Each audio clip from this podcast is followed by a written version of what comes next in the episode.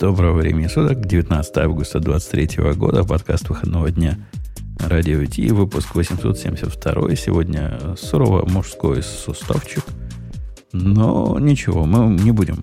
Зато мы не будем шовинистических шуток. Ни на кого их э, направлять, к сожалению. Подожди, будем. Просто они ты- будут, будут излучаться во все направления от тебя сразу, Не, не, да? ты, ты понимаешь, что когда ты говоришь, что в отсутствии женщины у нас не на кого отпускать шовинистические шуточки, это тоже шовинизм.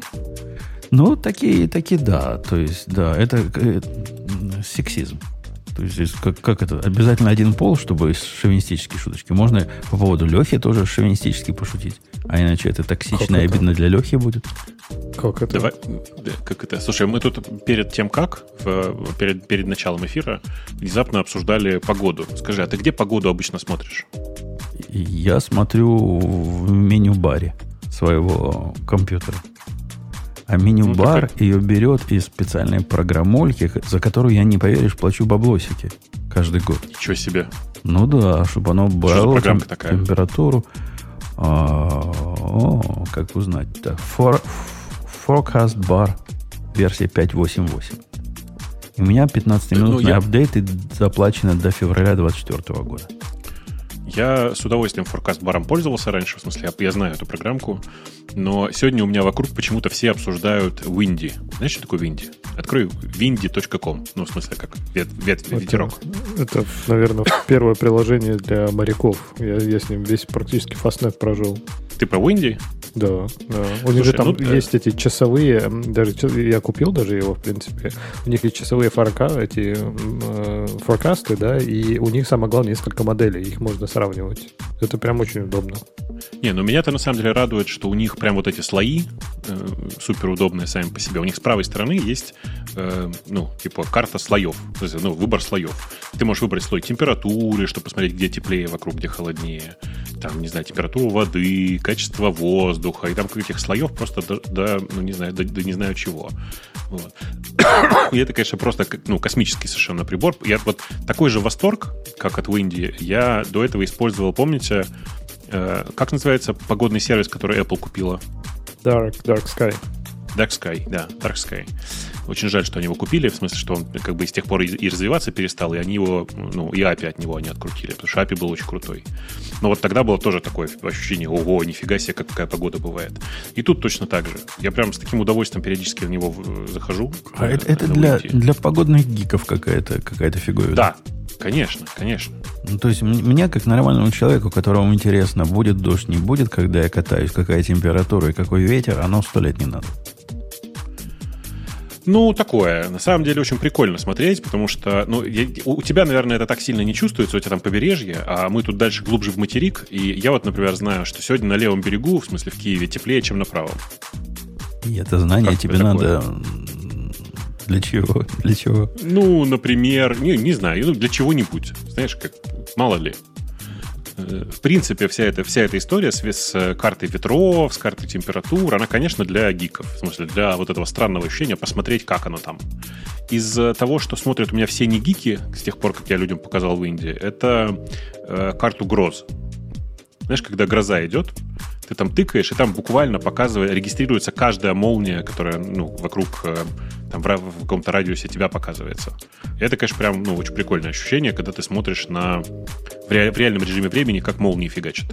Не, ну, Вплоть э, до того, что можешь фак- с окном Винди, я говорю, я даже, я даже купил чисто ради вот этих всех. Ну, в основном, мне, конечно, ветер из них э, там был интересен. Сейчас, сейчас меньше интересен, но там классно, да. У них самое классное, что у них даже реально часовые прогнозы есть. И, в, прин- ну, в смысле, не у них, да, а у моделей. И эти модели, там, какой-нибудь Арома, они довольно точные. То есть у берега они плохо показывают, но в море они, в принципе, неплохо показывают. а, Прям, ви- ну, реально, с точностью до получаса видно, как ты там идешь, типа, в море, да, потом бац, э, прогноз говорит, что ветер поменяется, Винди говорит, ветер поменяется, бац, ветер меняется. Погоди, Ну, а часовые прогнозы... Смотрите, смотрите, смотрите. Женя только что поделился э, э, координатами своего местонахождения. Вы видите? На Первиле. Это на координаты на Первиле. Приходите на это- Первиль, там у нас хорошо. Специально Но главное, что мы теперь, глядя на это все, видим, какая у тебя погода. И это, конечно, жесть прям. Э, А это на высоте на какой-то. На высоте 4,5 километра. Это тоже очень важно. Как- Какая на высоте 4,5 километра температура? А по поводу Ну, конечно. часовых об- обзоров, Леха, ну вот смотри, вот так у меня дает моя обычная программка.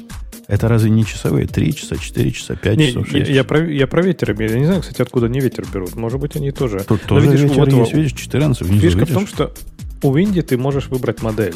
А модель это, ну, опять же, говорю, для... э, На суше это все это не важно.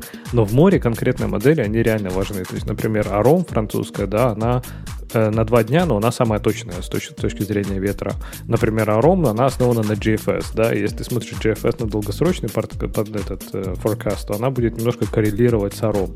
И такие штуки, они типа супер полезные, и Винди их все дает. Поэтому, по большому счету, меня больше ветер там волнует, а даже не, не, не этот, не дождик и не солнышко. Понятно. Ну, Не, мне, мне, прям, мне прям нравится этот сервис. Он прям такой действительно гиковский, очень красивый. В смысле, что там много там всего, всего э, э, изменяется. Можно запустить вместо того, чтобы тыкать куда-то в прогноз, можно запустить и посмотреть, как погода будет меняться. Там, знаешь, это внизу такая кнопочка play есть, которая показывает, как, как будет меняться погода в ближайшие дни. Ты смотришь туда и там такой, о, ну, теперь все понятно, да, да. В Чикаго э, раньше, в Чикаго с утра лучше не ездить. Ну, ок. По-моему, мне кажется, это овер-инженеринг для практических целей. Ну, вот разве что, кроме как, если ты плаватель и ходитель по воде. Может, Леха и прав. Мне, э, у меня бинарная ситуация. Я смотрю, ветер меньше 30 миль в час. Нормально, можно ехать. Больше 30, ну, может, я и не поеду. Это все, что мне надо про ветер знать. А все остальное ерунда. Ну, упадет от сильного ветра дерево на дом. Ну, фиг с ним, с деревом и с домом. Есть страховка для на эти цели. Зачем мне головой эту информацию заполнять? Э, ладно, прикольно. Я, кстати, про этот Винди читал на этом на, на Hacker News. Там тоже все, как ты, Боба Гики, в восторге. Говорит, вау. Ну, видишь, они его просто наконец-то». только узнали. Они только узнали. Я как бы и до этого такое видел, потому что, ну, правда, Винди, типа, его просто много знают те, кто э, связан с, э, там, с лодками и всяким таким, и те, кто занимается э, дельтапланами и вообще там вс- всем, что связано с э, перемещением по воздуху без мотора. Э, И оттуда, ну, от них я, собственно, про этот сервис и узнал.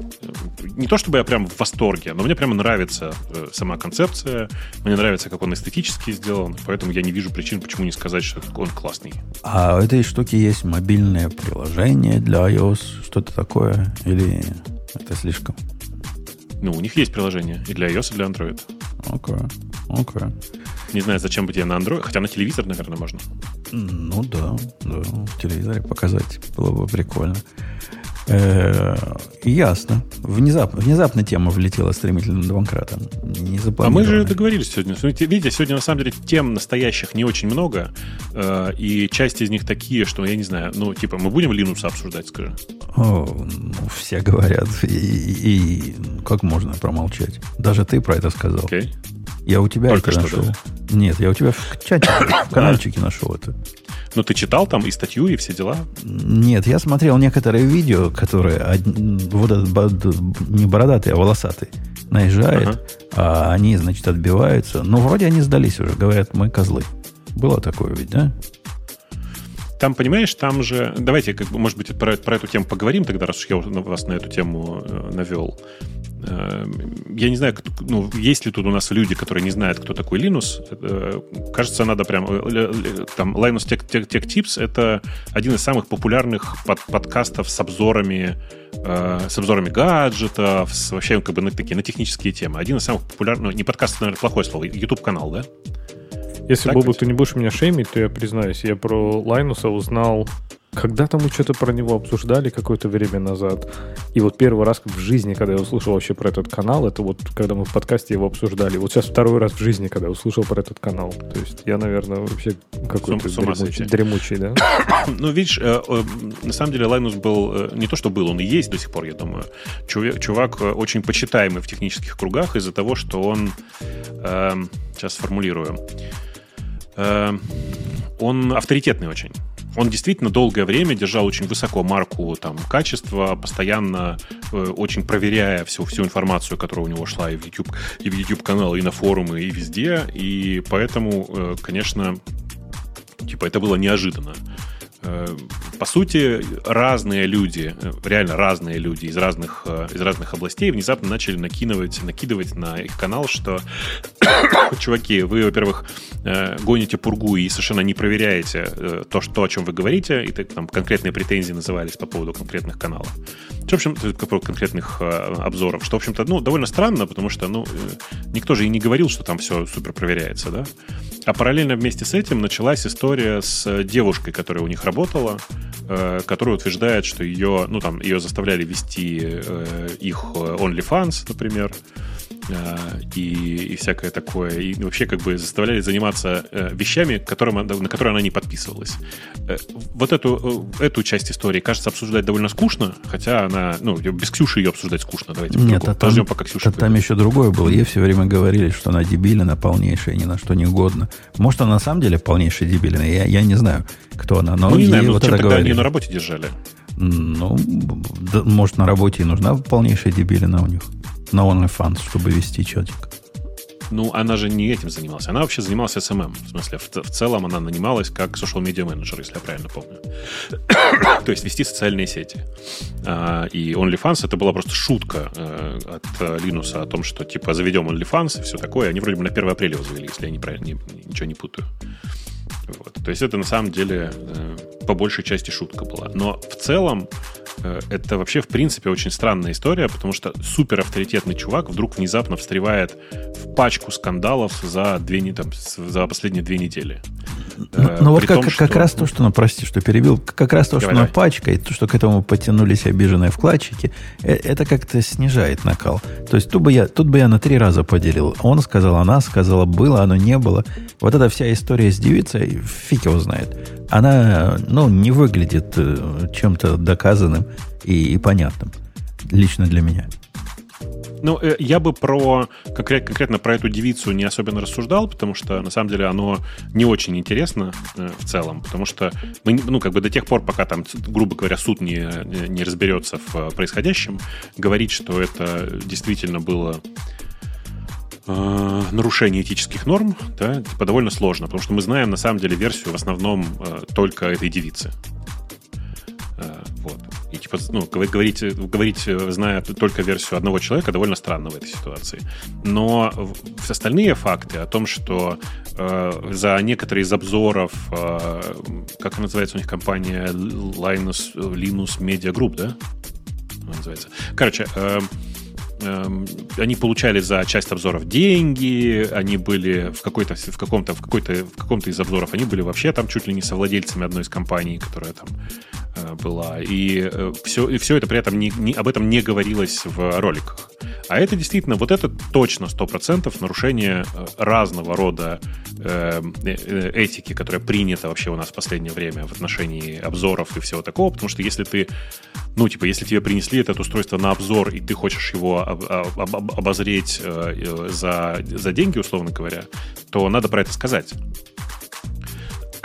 вот. Но э, в целом это, конечно, ну, выглядит довольно, довольно стрёмно, и возник, возникает вообще много теперь вопросов к тому, а, а у других точно не так?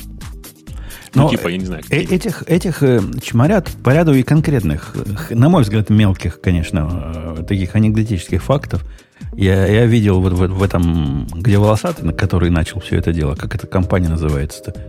Не помнишь, кто, кто, собственно, затеял всю эту революцию? А, конкурирующий, смысле, короче, кто? обзорщик есть такой. Там, там это который Gamers Nexus были, да? Ну да, по-моему, вот этот он.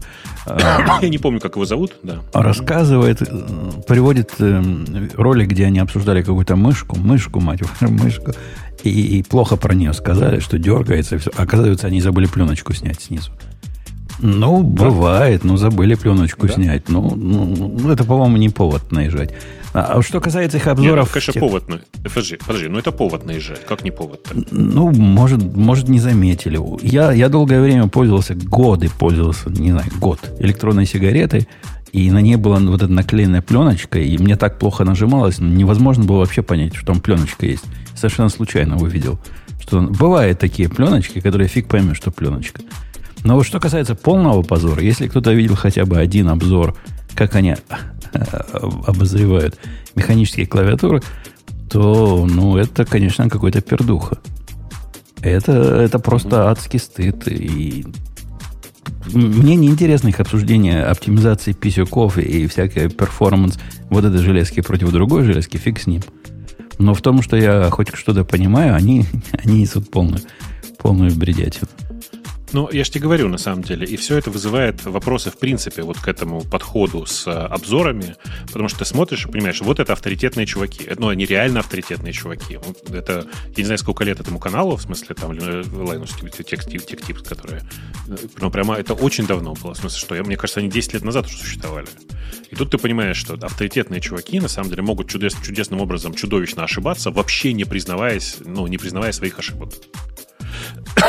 14, я, я пошел посмотреть на видеоканал, 14 лет канал.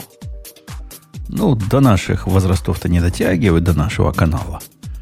Ну, да, но видишь, во-первых, у нас есть большой, очень большой плюс на их фоне. Мы как бы извиняться умеем. Ну, как бы, да, простите, косякнули. Щелкнули да, простите, зеркалом, так щелкнули. Конечно. Да. Могли, конечно. Могем. И типа, да, и нет в этом никакой проблемы. А у них как бы совершенно другой подход. Они вообще, в принципе, про это ничего не говорят. Отдельно все это забавно из-за того, что э, Линус же, в смысле, основ, основатель канала, он же давно перестал, не тоже давно, он несколько месяцев, кажется, назад перестал быть э, главой компании, которая все, все, все это делает. То есть он как бы решил, что хочет уйти, ну, если не на покой, то куда-то в стороночку. Не, он сказал, что хочет заниматься вот этими гиковскими штуками, а не скучными угу. вещами. И он да, продолжает да, я... ввести всякие обзоры, и все это, наоборот, даже активнее стал. Он не занимается компанией. В смысле, он больше не директор компании. Да. Он а что занимается... они там вообще делают, кстати, вот с точки зрения обзоров? То есть я, я так немножко посмотрел, я так понимаю, что они там все подряд просто... У них не только обзоры, они делают просто кучу видео для, ну, типа для, для технарей. Они их прямо реально делают много, они их делают там 2-3, 2-3, 2-3 серии в неделю. Э, они большие, они собирают миллионы просмотров, э, и там прям, ну, некоторые там, знаешь, до, до 5 миллионов бывало в последнее время. И еще они продают отвертки. Само Хорошая отвертка. Но они, они, они дизайн, дизайнили эту отвертку в течение двух лет. Двух лет. И сделали отвертку, которая, ну, обычная отвертка, она дороже всех остальных отверток, но не, не, бог весь что. Ну, отвертка, отвертка. Ну, отвертка. Что с отверткой а можно такого сделать? Пленочку надо там отклеивать? Она зато очень магнитная, и даже не магнитные болты будет в себя всасывать. А, я любитель всяких отверток покупать, но их отвертка, сколько там, по-моему, 80 долларов стоит, 70 долларов. Как-то так. Я не стал, не стал брать. Я не понимаю, зачем. Ты понимаешь, зачем вообще, ну, зачем покупать отвертку с брендом? В чем идея? Ну, у меня есть обычная отвертка, которую я просто купил, которая достаточно магнитная, и у которой тоже запасные вот эти штуки есть. Причем у них запасные головки-то несовместимы ни с чем остальным они сделали. Они там короткие особые. А, еще бы вот я парился, что обязательно их наконечники покупать. Ну, здрасте. HP принтеры, что ли, которые только со своими картриджами печатают. Не, меня, меня они не убедили, но обзорщики этих отверток есть, вы не поверите, на, на YouTube есть профессиональные каналы, которые обозревают отвертки и больше ничего не делают. И что они там как обсуждают? А, Насколько... Они обсуждают 17 видов свежих отверток, которые вышли в этом месяце. И вот сравним одну с другой. Это по, по И у этой плохой такая... баланс, а у этой недостаточная крестовидность, да? Или как конечно, конечно. Вот эргономика какая. Э, какой доступ к этому. Причем у них очень важно, насколько вот эти отвертки, которые речат, которые щелкают в одну сторону и в другую, насколько они красиво щелкают. Ну, практически как у нас в механических клавиатурах. Звук они хороший. смазывают? Вот не знаю. Я, по я ни разу не видел, что смазывали. Наверняка. По-моему, не дошло еще до этого. Закинем идею. Это, мне кажется, знаешь, это будет целое... Ты как изменишь всю индустрию. Расскажи им про Crytex, вот эти 200, 250, они такие, вау. А бывает, а скажи, а бывает вот это, ну, отвертки же, наверное, делятся на щелкающие и не щелкающие? Кон- тактильные? Конечно. Есть отвертки, у которых щелчок не по, по дизайну должен быть такой мягкий, а есть у которых резкий. Это как кликающие тактильные примерно в, в нашей области. Да, да, там, там своя, своя эстетика есть. Какая жесть, какая жесть. Ну, говорят, что отвертки, типа, ну, неплохие у них получились. Не то, что прямо фонтан-фонтан, и вообще ее трудно отличить от той материнской отвертки, с которой они делали. Они же не сами ее придумали. Они взяли какую-то самую крутую на этот момент отвертку и кастомизировали. И говорят, по сравнению с кастомизированной, с, с оригинальной, не особо разница есть. Ну, за исключением вот про, Даже- проприетарных своих э, наконечников. Интересно даже, что можно кастомизировать в отвертке. Как Просто ручку, чтобы ручка вот такая была, чтобы щелкала в эту сторону под таким углом. Они там еще Гладенькая. угол щелчка проверяют, понимаешь? Вот насколько надо провернуть в градусах, чтобы щелчок был. А это... Я хотел сказать, я хотел сказать, какие задроты, но сейчас мы сидим в параллельном чатике и обсуждаем Baldur's Gate 3, и я понял, что в принципе, наверное, у каждого свои какие-то заморочки. Ну, подожди, Я- Baldur's я Gate 3 подсел. это вообще, вообще не гиковская игра. Как вот это ДНД. Это, это Да, ДНД ну, в чистом виде его. Нет, нет, если ты хочешь про задротские игры обс- об- обсудить, ты, ты лучше обсуди, что вышел новый э, PoE. В смысле, ну, Pillars of Eternity вышел новый. Вот там задротство. А Baldur's Gate новый, он прям просто для людей.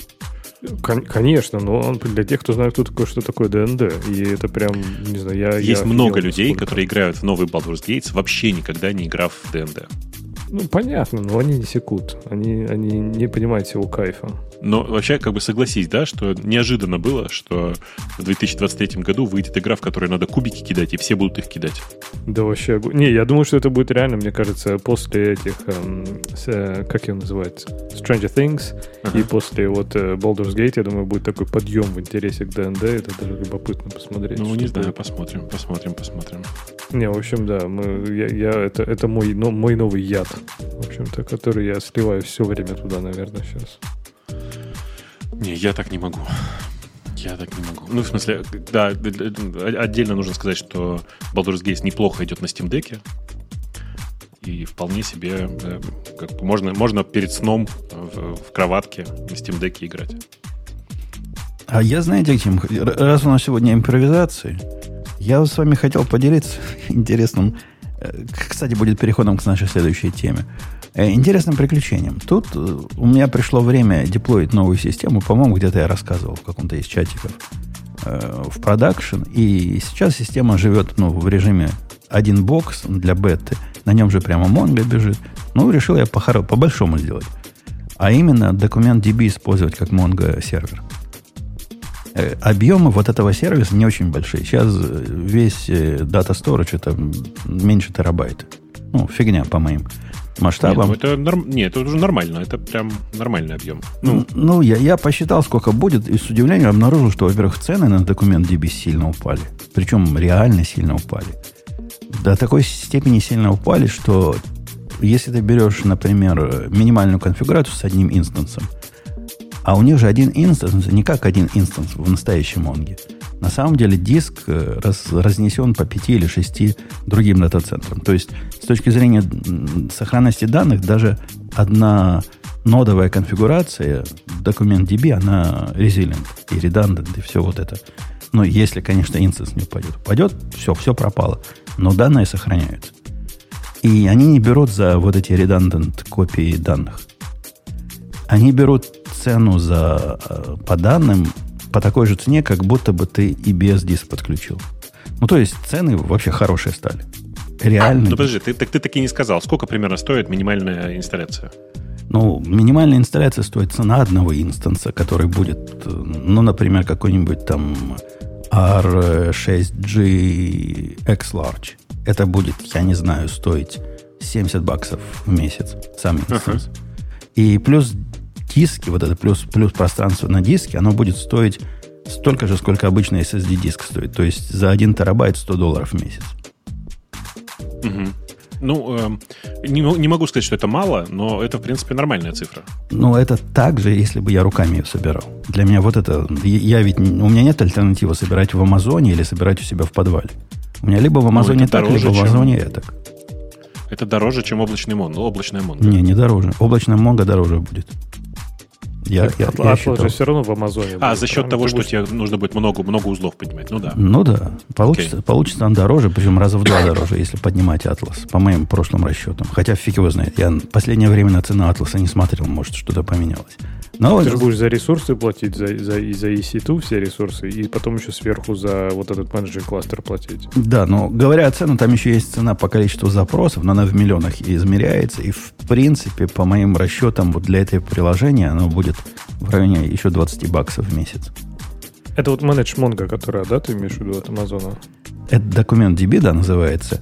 И она сейчас существует в двух вариантах. В варианте типа Авроры, когда они полностью берут на себя управление ресурсами. То есть тебе не надо инстанс выделять. Это вообще новая штука для меня. Я такого раньше не видел. И в режиме как RDS.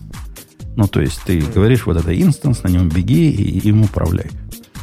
Два Подожди, таких а DocumentDB это, это вот которая э, на уровне ABI совместима с монговским драйвером? Или это не то? Э, и да, Или это которая настоящая DocumentDB и, у них? Потому что помнишь, они же в свое время форк, не форкнули, они типа сделали совместимую с API, но типа 3.6 API или что-то такое. Ну вот и да, и нет. Это э, я тоже думал так, что они застряли в 3.6.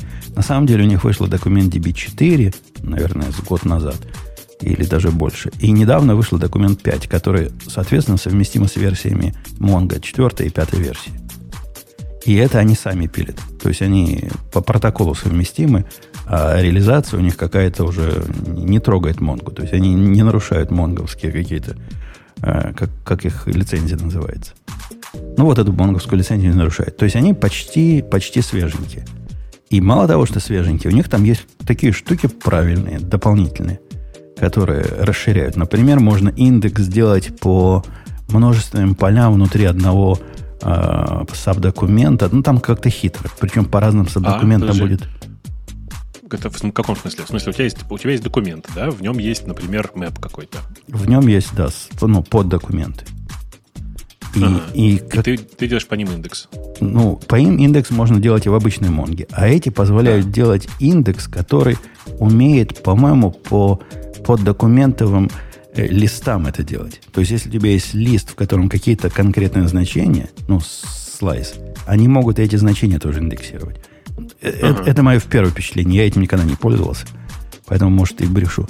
Но на самом деле тут дьявол в деталях, понимаете? Вот в таких деталях дьявол, что я попробовал на, этом жить.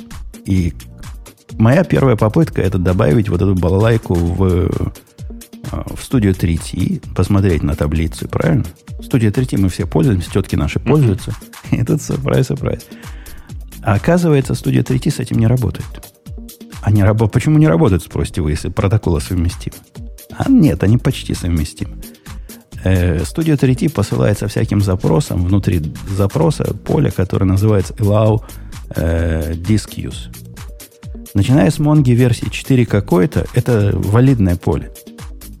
Но это поле не поддерживается в документ DB. И оно просто падает на любое действие, которое ты пытаешься из Studio 3T сделать. Это, конечно, косяк Studio 3T. Зачем посылать его false, когда, если его не установили явно, правильно? Но, тем не менее, я Studio 3T написал про это. Они говорят, у нас в планах есть сделать это опциональным. Но имейте в виду, мы штука для MongoDB, а не для разных других поделок. Ну, блин, такой, такой маркет неужели не потеряют? Ну, это просто будет странно, если они принципиально скажут, что они будут чинить. Мне кажется, они как раз там могут больше денег заработать, чуть ли не, наверное, если не от Монги. Я им, я им то же самое написал подкатить. во втором письме. Но, похоже, я их не убедил. Э, что иронично, компас, то есть такой же GUI, но, но, но хуже, от который прямо Mongo делает, прекрасно работает с DynamoDB. Вообще никаких проблем. Он говорит, это не настоящий MongoDB, имейте в виду, но работать не отказывается. Но не в этом даже проблема. Я готов жить с тем, что, ну да, не могу я с студия 3 с DynamoDB. Но вот моя попытка загрузить мой обычный набор данных, там было, по-моему, 600 тысяч записей одного дня для одного заказчика, закончилась тем, что один из бэтчей, а я пишу бэтчами в тысячу записей, упал на таинственную ошибку. Э, инвалид формат входного реквеста. Без, без всяких деталей, вот просто вот такая ошибка. Говорить не могу записать. И это уже, конечно, звоночек прямо ой. То бишь, это не просто данные, чтобы вы понимали, которые я откуда-то беру из, из файлов парсии, в котором могут быть налы там или наны. Я сначала это подозревал. Ну, где-то нан пришел, и, и вот оно так падает. А Монго разрешает. Нет, это из другой Монги, из готовой Монги данные, которые там уже есть, которые уже очищены, я переношу в эту. Загружаю из одной Монги в другую Монгу с определенным процессингом. Вот это не работает. Не, ну это же означает, что э, совместимость, мягко говоря, не, не далека от полной. В каком-то месте я натыкаюсь на какую-то несовместимость, и проблема в том, что я не могу понять, в чем она. Я нашел документ, который они не могут записать. Он выглядит точно так же, как все остальные документы. У него нет вообще ничего такого, куда я могу ткнуть пальцем. Я не понимаю, что с ним не так. Я уже написал тикет для, для Амазона, посмотрим, что они скажут. Но это, это пугает. Это пугает, и я, собственно, собираюсь дать задний ход. Еще немножко по попробую, поскольку уж больно заманчивая идея не заниматься самому Монгой. Но если не пойму, от чего это произошло, то нет, я, я с этим не буду жить. Я боюсь, что тебе придется жить с э, самостоятельной Монгой, в смысле, со своей Монгой, из-за того, что у тебя довольно много кода уже написано, у тебя довольно много данных, и постоянно бороться с несовместимостями будет тяжело. Э, это, это, это один, да. Я не, не, не ожидал несовместимости вот такого сурового уровня. А второе, а что, когда ты нашел несовместимость? Вот, вот вопрос. Что дальше делать? Когда с Монгой ты, у тебя есть Google, Google и интернет, твой друг – у кого-то такая проблема точно была. Good luck найти что-нибудь про документ DB. Вот реально, ноль информации. Никто вам ничего не скажет, никто ничего не подскажет. Видимо, количество пользователей документ DB исчисляется пальцами одной, ну, наверное, всеми пальцами присутствующих здесь ведущих. Может, и на ногах тоже. Ну, э, видишь, э, пока оно было все-таки Монгой внутри, Э, думаю, что многие пользовались, потому что считали, что, ну, какая разница, в любой момент уедем просто в Монгу.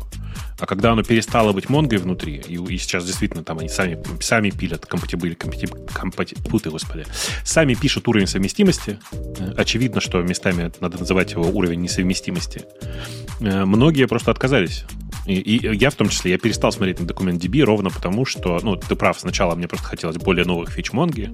Здорово, что они сейчас догнали, но сейчас у меня будет другой аргумент всегда, что документ DB не обеспечивает полную совместимость, при этом обеспечивает и этим обеспечивает тебе вендерлог. Понимаешь, да? Э, мне, мне Amazon ну, сходу, чуть ли не автоматически в течение первого часа кто-то там пришел из самого, наверное, недалекого уровня поддержки и предложил мне решение этой проблемы. Говорят, Давайте да, Монгу поднимите, да? Не-не, говорят, на, другие наши кастомеры тоже жаловались на вот этот allow disque и из их опыта мы не можем это не, не подтвердить, не опровергнуть. Если вы откатитесь обратно на версию 4, то, наверное, будет все в порядке. Вот такой у них эм. совет был, да. Откатывайтесь на, на старую версию нашей документ DB. И тогда будет все в порядке. Ну, поглядим. Я, я еще попробую заставить это работать, потому что, ну, что-то в этой идее есть. Но если не получится, так не получится. Скажи, а ты, когда Mongo пользуешься, ну или там DocumentDB пользуешься, у тебя как миграции происходит? Ну, в смысле, что, давай по-другому, слово миграция, наверное, здесь плохо подходит. А, когда у тебя происходят какие-то изменения в данных, э, ты хочешь, ты ожидаешь изменений в данных, как ты в продакшене с этим работаешь? Ну, я, я понимаю, что ты имеешь в виду под миграцией, когда, например, нужно заинтродюсить новое поле, которое, например, в новых версиях уже само появится, а как быть с старыми версиями документа? Да, да, да ты да. про это говоришь. Да. Есть специальный да. процесс, который называется э, Mongo Utils у меня. Я его сам написал который позволяет э, дописывать до кастомные обработчики, и они запускаешь, и они делают. Все делают. О, mm. кстати, я забыл сказать, одна важнейшая, супер крутая фича у DocumentDB – Бобок, тебе понравится. Оно мгновенно удаляет записи. То есть Уху. это магия какая-то. Ты, ты знаешь же, сколько Монго удаляет Конечно. записи. Это же вообще люди столько не живут. Удалить 400 тысяч записей вот, вот в моем наборе, это десятки минут занимает. Эта штука удаляет их за, не знаю, за миллисекунду. То есть, как, как там они на свою динамо, которая сзади него стоит, умеют это быстро делать, молодцы. Ну, понятно, как они это делают. Они просто маркируют их как удаленные, а потом в динамо в фоне удаляют записи. Ну да. Удивительно, удивительно, почему в драйвере ни в одном из драйверов Монги ничего подобного нет. Такое ленивое удаление. То есть, его можно ну, да. самому сделать, конечно, но это ж целое дело. Оно нам надо. Так, а у тебя наверняка как журналирование там включено, типа и прочее. То есть он у тебя, может быть, ждет синков просто. Если, я думаю, ты уберешь эти все синки, он у тебя быстренько их пометит, да и все. Не-не, там... Не, он переиндексирует. Он реально переиндексирует после каждого удаления. То есть ощущение, что это с индексами связано, и он апдейтит свои индексы, видимо, в этот момент. И если у тебя база без индексов или мало индексов, это гораздо быстрее удаляется. Это известная проблема, и оно действительно такое ощущение, что на каждое удаление, то есть у тебя есть там батч из э, удаления, не знаю, 100 тысяч записей, и на каждое удаление у тебя происходит какая-то переиндексация. Прям неприятно. Это, это такая боль. У меня процессы построены, организация данных построена уже исходя из этого. То есть я понимаю, что удалить день э, options данных, где там миллиарды записей, это вообще невозможно. Люди столько не живут. У меня он займет неделю удаления этого. Поэтому у меня каждая из них в отдельной коллекции, чтобы я мог грохнуть в случае необходимости целиком коллекцию. Приходится mm. вот так вот извращаться. Э-э- а к чему это? А, это я все к тому, что один из принципов э- наших, наших принципов это не использовать непроверенный тек в задачах своих продакшн задачах не используйте один из двух принципов. Первый принцип, когда вы пришли на новую работу, не переписывайте все сразу и не говорите всем, что надо переписать. А второй принцип, не используйте непроверенные технологии. И... Блин, а я думал, ты другую тему выберешь. Я думал, ты выберешь про эту стоимость Амазона, раз ты так бодро начал. Ну, сейчас, подожди, мы от одной к другой легко поскачем. Ну да. А что, про что статья-то? Ты, ты же, Жень, один ее читал. Рассказывай. Я читал. Ну, расскажи. О, ничего себе. Погрузился в пучины ада. Э, ну, статья грустная, да. Статья, в принципе, напомнила мне, почему я ненавижу работать программистом иногда, потому что Там, да, там боль. Э, рассказ от первого лица идет. Чувак, я так понимаю, то ли его как консультанта наняли, то ли full time здесь он уже не уточняет. Он пришел в компанию, которая, как он сказал, была э, на восьмом месяце трехмесячного проекта в данный момент, чтобы перезапустить э, e-commerce, ну, это какой-то магазин, да, то есть онлайн-магазин какой-то компании. Вот, и он перешел туда, типа, раз, я так понимаю, что они, как, может, какого-то кризис-менеджера вызвали разгрести бардак, потому что 8 месяцев проект не готов. Он сказал, что он пришел на то, что у них build был, JavaScript bundle был э, 168 мегабайт э, в хороший день, и они, типа, разработчики с утра запускали npm run dev и уходили пить кофе. Все там, типа, это ломало макбуки, это ничего не работало. В общем, все было печально, все было грустно. Вот, а он пришел, начал смотреть туда, что, что там вообще происходит в кодовой базе.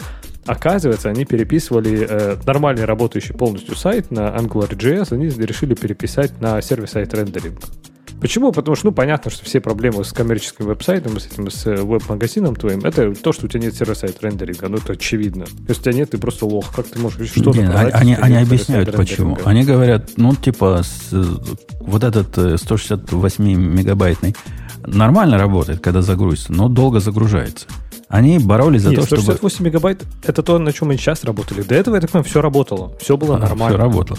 Но вот да, этот сайт... До этого все было хорошо. Вот этот сайт, цель была перейти на SSR не от того, что они так это слово любят, а от того, что пытались добиться быстрой загрузки первой, первых блоков или первой страницы.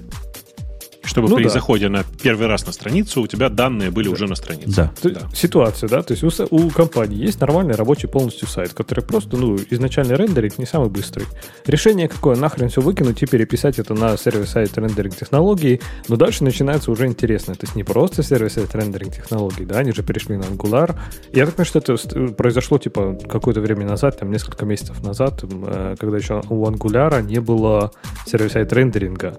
И они, ну, что, что вы сделаете в ситуации, когда вы делаете коммерческий продукт, и у технологии, которую вы используете, нет сервис-сайт рендеринга, точнее, она есть, но она в экспериментальном бранче, который не смежен в апстрим. Конечно, вы будете строить свой полностью коммерческий продукт на базе этого экспериментального бранча, который не смежен в апстрим. И у которого Логично? отсутствует, как они признались, документация целиком и полностью. Ну, потому что он экспериментальный и которые каждый день у тебя ломают бинарную, э, вообще всю совместимость, тебе надо переписывать все, потому что, смотри выше, он экспериментальный.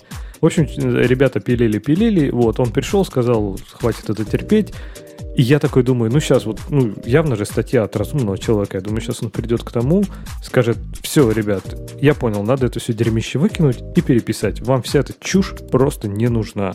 Вы пишете сраный магазин. Давайте просто сделаем HTML, сервис-сайт рендеринг на какой-нибудь там Go, да господи, GSP какой-нибудь на спринге. Подожди, сделаем, это, все будет работать. Это слишком давно все было. Это же старая история. Ну, ну погоди, типа того, а, они там Angular 7 уп- упоминают, который прямо это не года назад был. Это не, не пятый, они сказали. Пятый, да? Они сказали, пятый вышел через полгода. То есть это типа было, ну, когда, два года назад, полтора. Вот, ну, что предложил чувак вместо того, чтобы этот, э, решить эту проблему, вместо того, чтобы переписать все это, ну, типа, на, на сервис-сайт технологий на HTML, CSS и вот это наших всех паскудных, он сказал, нет, давайте на React все это перепишем.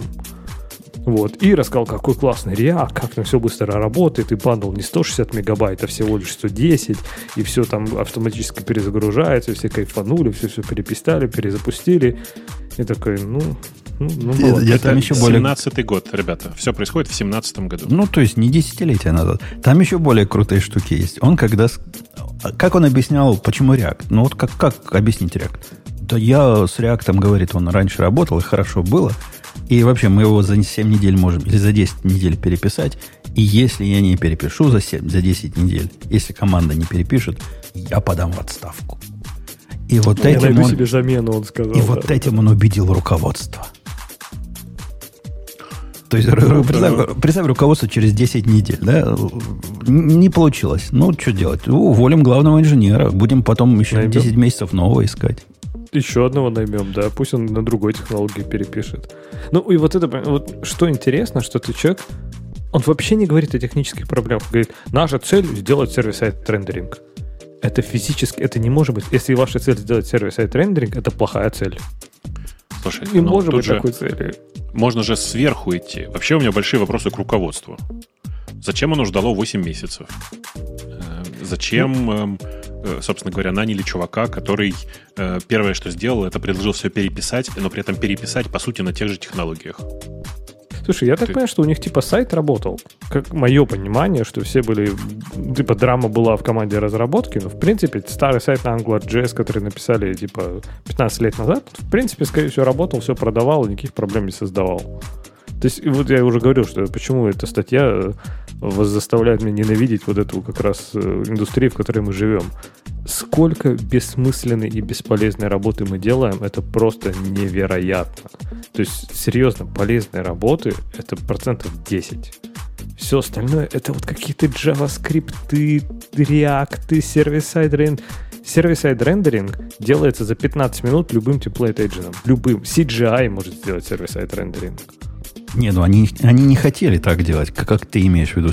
Они хотели сохранить э, весь этот э, стек, дружественный к разработчикам Angular, React и прочих э, фронтендов, с одной не, стороны. Не, в первую очередь Angular. Angular, да. С, с React у них таких проблем бы не было. Ну, чтобы оно магически было быстро.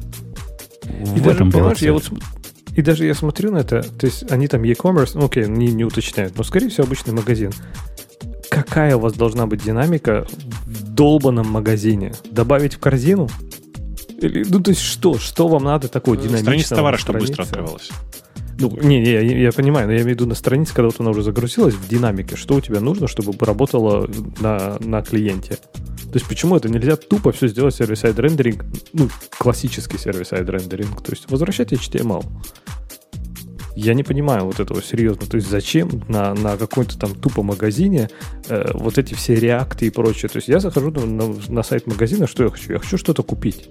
Честно, да мне наплевать, если я нажму на кнопочку «Добавить в корзину» и страница перезагрузится. Ужас! ну, подожди, а так оно у них и не перезагружалось. Там проблема в том, что ты тыкаешь на страницу следующий товар, а оно загружается 3 секунды. И за 3 секунды ты, конечно, можешь просто свалить. Ну, они не на это жаловались. Они жаловались на то, что все быстро работало, говорят. Но вот зайти первый раз было долго. Ну да. И когда говорю, первый ты, раз ты, заходишь, целиком бандл весь их загружался, а потом все летало. Но если они 160 Оно... мегабайт загружают, они могут, могут все страницы на свете сразу загрузить. Во-первых, не 160, а 170, потому что 168. Во-вторых, э, мне кажется, что здесь тоже у меня большие вопросы. Как может JavaScript bundle весить 168 мегабайт? Я не, я не понимаю. В смысле, они его не, не, не, не, не минифайлили, они с ним ничего не делали, видимо, и у них просто загружалось все. 168 мегабайт, офигеть. Ну, про 168 я не скажу, но я через день вижу сайты э, финансовые, которые, на мой взгляд, полностью статические. Там вообще ничего не происходит. И страница весит по 50 мегабайт каждая. Да, 50 мегабайт я видел, но 168, понимаешь? Ну, эти, это, эти ну, могут. Они, они говорили, что там трешейкинг не работает. То есть, может быть, справедливости ради, там вообще бандлилось тупо все, что у тебя там лежит в этом. Я и говорю, что единственный вариант, который да. есть, это полная, не, не, как бы не минифицированная версия библиотек, которые складывались просто все сюда. У меня отдельный еще вопрос к тому, что 168 мегабайт, это значит, что они использовали такую кучу всего, в смысле, такую кучу разных библиотек внутри, что вообще непонятно, был ли там их собственный код. А ты видел Или, вообще ан- Angular последний? То есть это, Конечно. серьезно, это, это Spring, Spring в браузере. Только хуже. Как там верно замечают у нас в чатике, Windows 95 мес- меньше весело, чем 168 мегабайт. Э, Я, кстати, не уверен, мне кажется, примерно столько и весело, но могу ошибаться. Да, э, конечно, в смысле, у меня всегда были вопросы к Angular, и я не понимаю, как, как им люди пользовались, но если уж они на нем написали, и оно как-то работало, ну, блин, непонятно, короче. Непонятно. Да, можно было, можно было на серверной стороне это все решить э, и показывать первую страницу от рендеринга, а сам- там в фоне загружать это все. Знаешь, как это на самом деле делается? Э, Помните, как в стародавние времена, когда игры делались спрайтовые еще, как делалось, чтобы все плавно на экране происходило? У тебя было два буфера э, экранных. Один, в котором ты рисуешь, второй, который сейчас на экране. Потом ты ну, ну, нарисовал все, что тебе надо, и переключил. Так вот, э, есть волшебный фокус. Ты отдаешь статическую страницу, которая отрендерена для этого товара на сервере, а в фоне загружаешь все, что тебе надо, а потом просто подменяешь дерево. Ну, слушай, да, так примерно и работает же этот э, Virtual DOM и вот этот Hydration, который в React SSR, он так примерно и работает. конечно. рассказываешь. Я к тому, что можно было это сделать руками, просто здесь Angular никак не помешал бы. Ну, вообще, вы зря на Angular гоните. У нас на Angular, который еще до, до того, как он стал версия 2, по-моему, написана куча старого дерьмища, и оно все То то есть прекрасно у тебя на- работает. Так подожди, тогда у тебя не Angular, а AngularJS, да? Да, на AngularJS конкретно написано, и никто не жаловался на то, что Ты знаешь, э, загружается. Э, Кости Мамонта, который сейчас периодически находится, и его э, капролиты по-прежнему выполняют свою функцию. В смысле, они тяжелые и э, лежат где-то в земле. Нет, ну, Сказать, что они при этом хорошо работают, нельзя. Так оно работает. Во-первых, оно... Что значит хорошо работает? Ну, да, я когда гляжу, э, когда я пытаюсь это собрать, оно собирается. То есть у меня специальный докер-контейнер со всем ста- старым говнищем для этого прибитым. Собирается. Можно менять, можно собирать. Трудно уже на компьютере это разработчику отлаживать. Наш новый попытался Африкан у себя это запустить, говорит, на Маке не работает. Больше на Маке не работает. Специально мы ему выдали виндовую машину с- с- со всеми зависимостями, он на ней, значит, все это делает. Но это не повод, чтобы бросать и переписывать. Но не повод это, чтобы ну, сказать, ну, вот тут технология устарела. Но работает замечательно. Будем новые модули пилить, напишем на современном. Старые, пока нет прямой необходимости их сильно перелопачивать, но будем дальше копать потихонечку. Не, у Путун, Я- мне кажется, ты отстал от жизни в JavaScript. Типа так там не работает. То есть мажорные версии, которые выходят там у Angular раз в полгода, они реально часто, ну, по крайней мере, а раньше у них были breaking changes. То есть ты А мы не конкретно должен...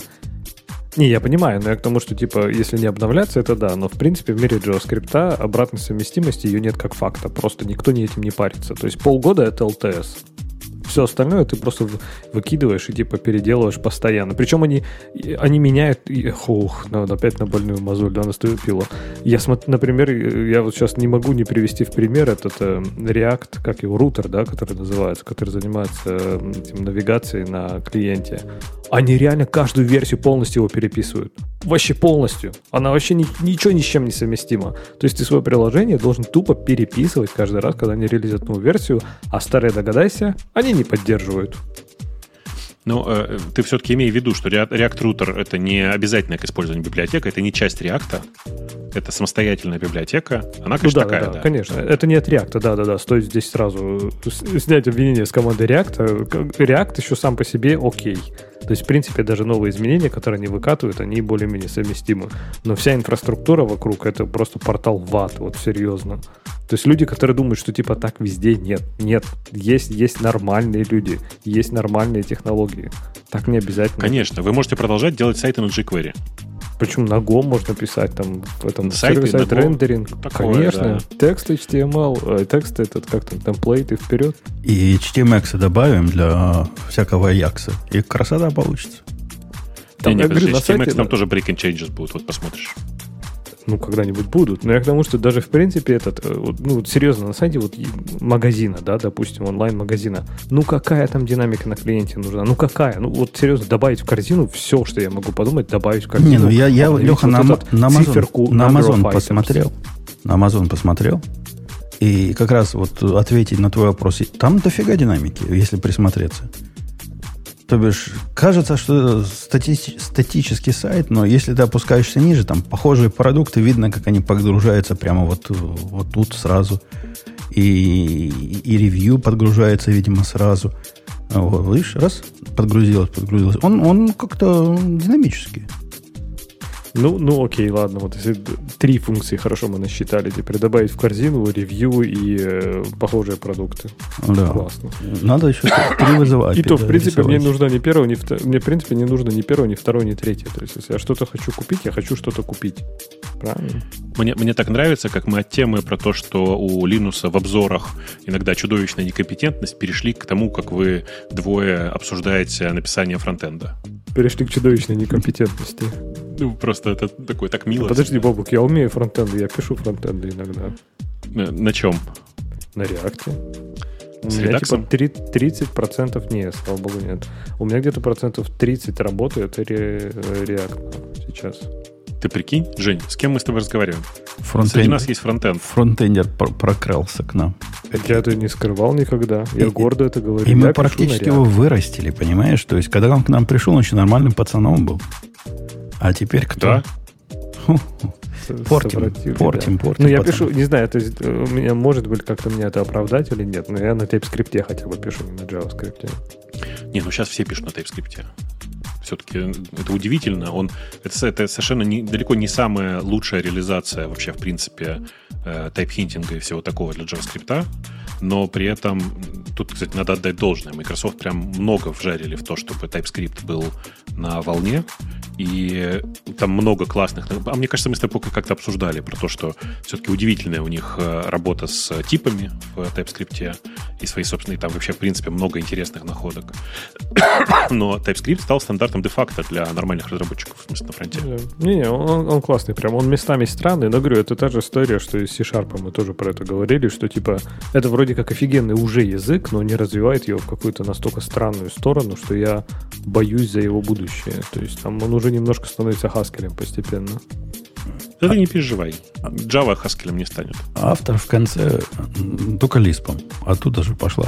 Автор в конце приносит э, два вот этих довода, с которых мы начали, а именно не делая больших рерайтов, ну как, как аксиомы, и, и что, и не используя технологии, которые не проверены.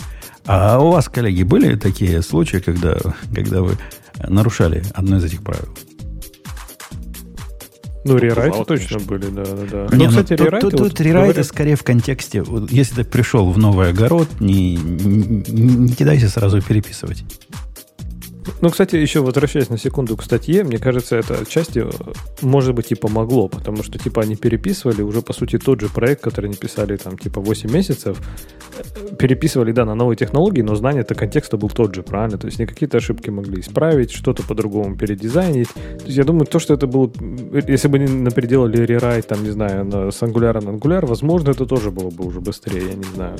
А так мне в моей практике рерайты были, и Экспериментального прям совсем, наверное, в продакшене не было. Вот в продакшене я, я прям отгоняю от себя такие мысли. Хотя пару раз соблазн был, что, знаешь, смотришь на что-то, а оно такое там вот вроде бета, и ты такой, ну, блин, может попробовать, там, да нет, не буду.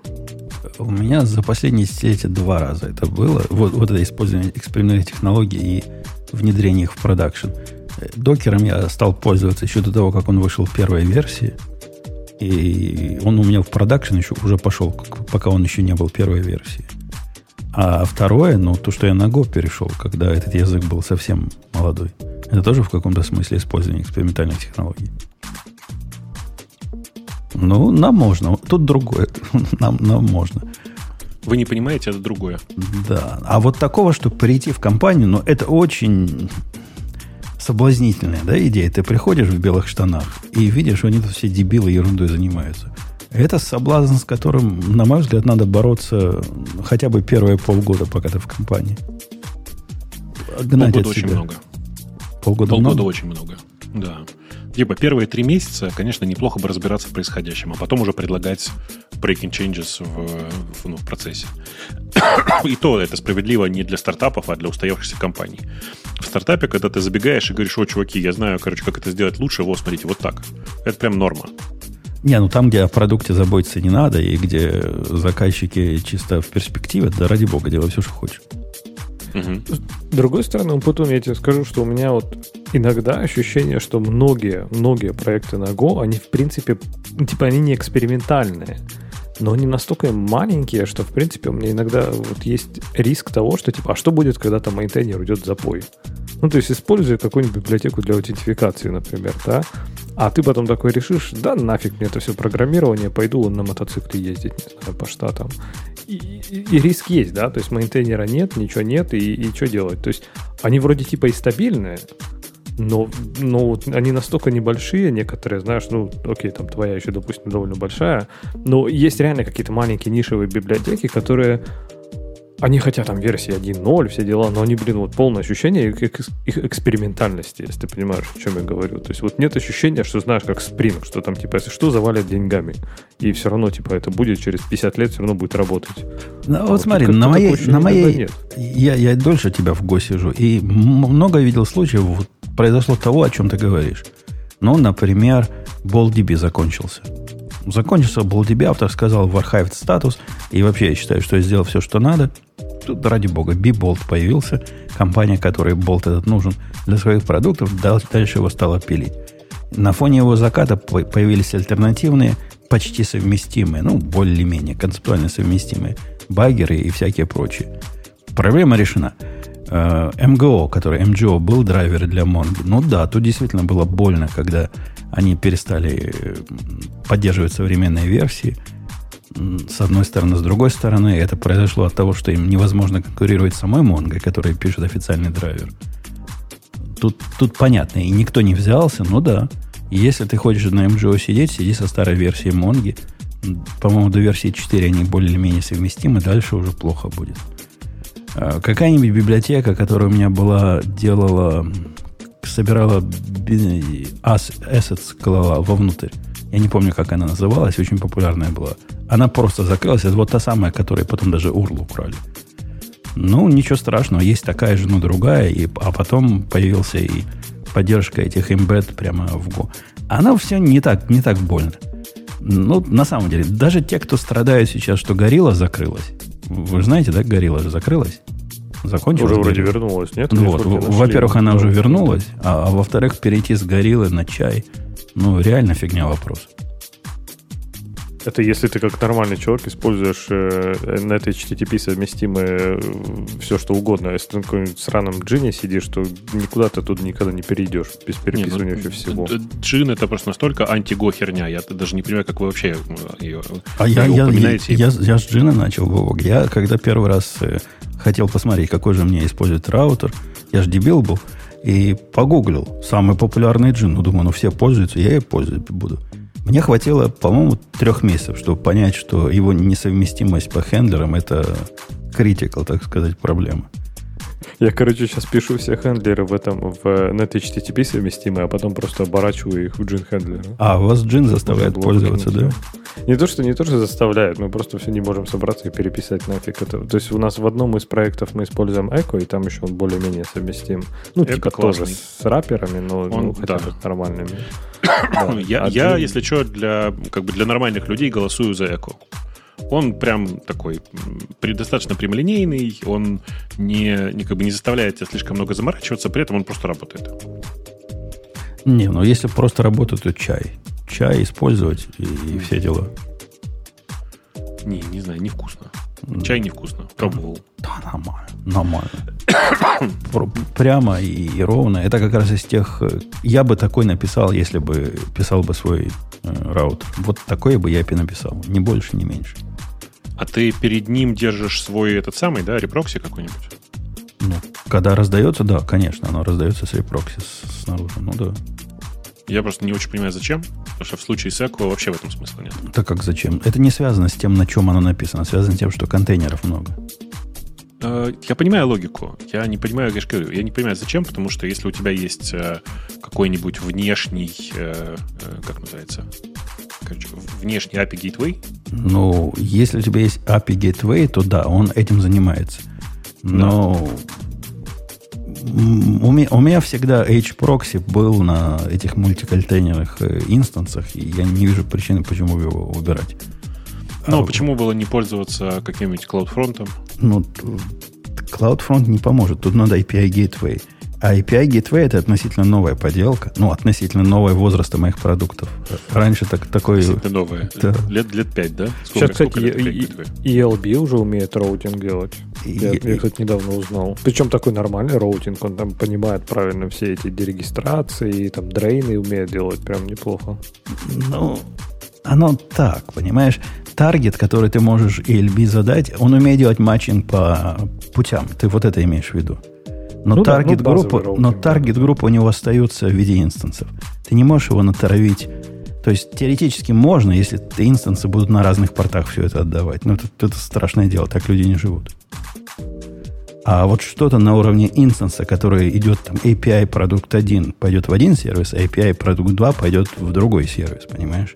Вот для этого у меня Подожди, у H-прокси. тебя target группы же у тебя должны быть разные. У тебя же ECS такое разные эти. Ну, конечно, target-группы разные, но когда target-группы разные указывают на один инстанс, то у тебя нет никакого способа другого разделить э, destination, кроме разных портов.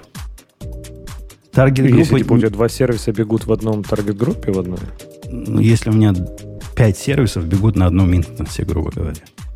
а, не, ну тогда да. Вот для этого у меня и H-прокси и используется, да. да, да.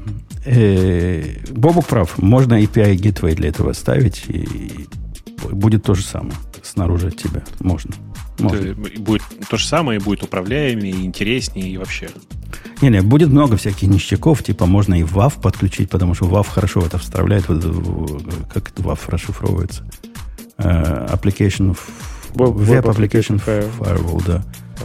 И можно там подавлять разные атаки на, на ваши Log4j э, уязвимости. Все, все это красиво, да, можно делать. Э, Окей, значит, а про Breaking Rule мы поговорили. А ты, Бобок, хотел, или, или ты, Леха, какую другую тему вы собирались-то выбрать на самом деле? Чтобы что было? Про, про цену Амазона? Про много денег, да. Да, потому что ты Умпуту начал что-то считать, говорить про сколько, насколько стало дешевле э, новые сервисы. Я думал, мы ты как раз хочешь бриджом перейти, э, поговорить про то, сколько стоило Amazon Prime Day для Amazon. Ну, я такой, не сколько стоило, а кто-то попытался оценить, сколько это могло стоить, если бы Amazon за это платил. А э- это, вообще какая-то детективная история. Откуда у автора дровишки? Где он набрал вот этих всех исходных данных? Э, Он на какого-то Джеффа ссылается, что за Джефф Бар. А, он что-то написал, да, он написал э, Prime Day by the Numbers. Я так понимаю, что какую-то статистику чисто по использованию этих... эм, не по использованию, э, э, да, он, слушай, по разным сервисам дали статистику. Ага. Сколько инстансов, сколько всего. Они прям пишут Amazon Aurora. Он Prime Day 5835 э, инстансов баз данных с Postgres, с Postgres, заметьте. А, и с MySQL, ну окей. А, обработали 318 миллиардов транзакций и сохранили 2 терабайта данных. И, и передали 836 терабайт данных. То есть они прям статистику техническую публиковали, а кто-то попытался вот посчитать, сколько это было бы стоило. И- и- Цифры, конечно, пугающие. Да-да, он, он пошел прямо по сервисам. EBS. Сколько вот эти 163 петабайта EBS сториджа могли бы стоить, если бы там был GP3 или бы такие-то. Но это только догадываться можно, какие у них, собственно, типы волюмов. Прикинули, ну, под 870 тысяч долларов. И это типа копейки на фоне основного, а, на фоне остального. То есть 870 тысяч это типа окей по сравнению с тем, что будет дальше. Самое дорогое, кстати, самое дорогое, по-моему, удивительно, это этот, э, я даже удивился, EC2. Точнее, не то, что удивил. А, нет, подожди. Да, 87 миллионов, получается. Они Да. сказали, что у них ушло на EC2. А, а- а откуда там EC2? Там же все managed instances. То есть, что они там, что они там запускают? Но у них сказано, что use tens of millions normalized AWS Graviton-based Amazon instances. У них было в А, статье в ну, окей. очередной сказано. да. Чего-то, да. Ну, окей. И, и это с гравитоном. Прикиньте, если бы они были э, 86-е, там бы цена бы за 200 миллионов, Не, не, так, наверное. а, Amazon же Скипятили бы море. Amazon уже говорили, что они э, для своих сервисов в большинстве случаев перешли на гравитоны. Поэтому, конечно, да, ну типа за двое суток 87 миллионов, это прям приятная цифра такая. Э, Они, Ну давайте, вот если, если это от- откинуть э, конкретно EC2, да, потому что это особенность Амазона, что они там много всего что-то хотят считать, то что вас больше всего впечатлило? Меня вот больше всего цен- цен- ну, ра- расходы на SQS порадовали. Ты прямо у меня изо рта вырвал, да. И я тоже удивился. То есть SQS, это, Просто... мы все знаем, это реально дешевая хрень. То есть там 50 долларов в месяц мне получить никогда не удавалось. У этих 2 миллиона. 2, мать ваших, миллиона. Какое количество э, ну, ивентов 86, там прошло? 86 миллионов сообщений в секунду. В секунду. Ну, тут уже как-то можно ожидать большого, большого била, если у тебя 86 миллионов сообщений в секунду, я думаю. Ну, а тебе, тебе не кажется, что у них как-то избыточно там с событиями? Все же асинхронно наверняка там еще. А там, там где-то было, что на каждого покупателя они... Где-то я читал, какая-то статистика на покупателя. Она меня тоже сильно удивила количеством вот этих действий, которые они пер покупатели э, имели. Я не помню, в SQS или в чем-то другом. Там какие-то чуть ли не, не 200 запросов на каждого покупателя. Ну, да, все, все по частям, как Леха говорил, все, все а, а, через API загружается на каждого по кучу запросов, а запросы, небось, э, в SQS идут и оттуда достаются воркерами какими-то. Все, все как у больших. Да, ну и следующее у меня по, по, по удивлению это DynamoDB. То, что на, на Аврору они потратили 6 миллионов, меня не удивляет. Но потратить за двое суток 2,5 миллиона на Динамо, который тоже, в общем, не, не сказать, чтобы дорогой. Не, ну это, я прям не понимаю. это я как раз могу понять. Авро, Динамо становится прямо резко дорогой, когда ты увеличиваешь, э, как эта штука у них называется, вот эти слоты, когда ты покупаешь, и пока ты в дефолт, дефолтных слотах сидишь, там копейки получается. А когда ты покупаешь вот эти write, write слоты и read слоты, а write слоты, по-моему, в два раза дороже, чем read слоты, там цена просто на глазах растет. Даже на уровне продукта моего вот размера, где мне э, терабайты всего данных надо, мне DynamoDB оказался вообще поразительно дорогой.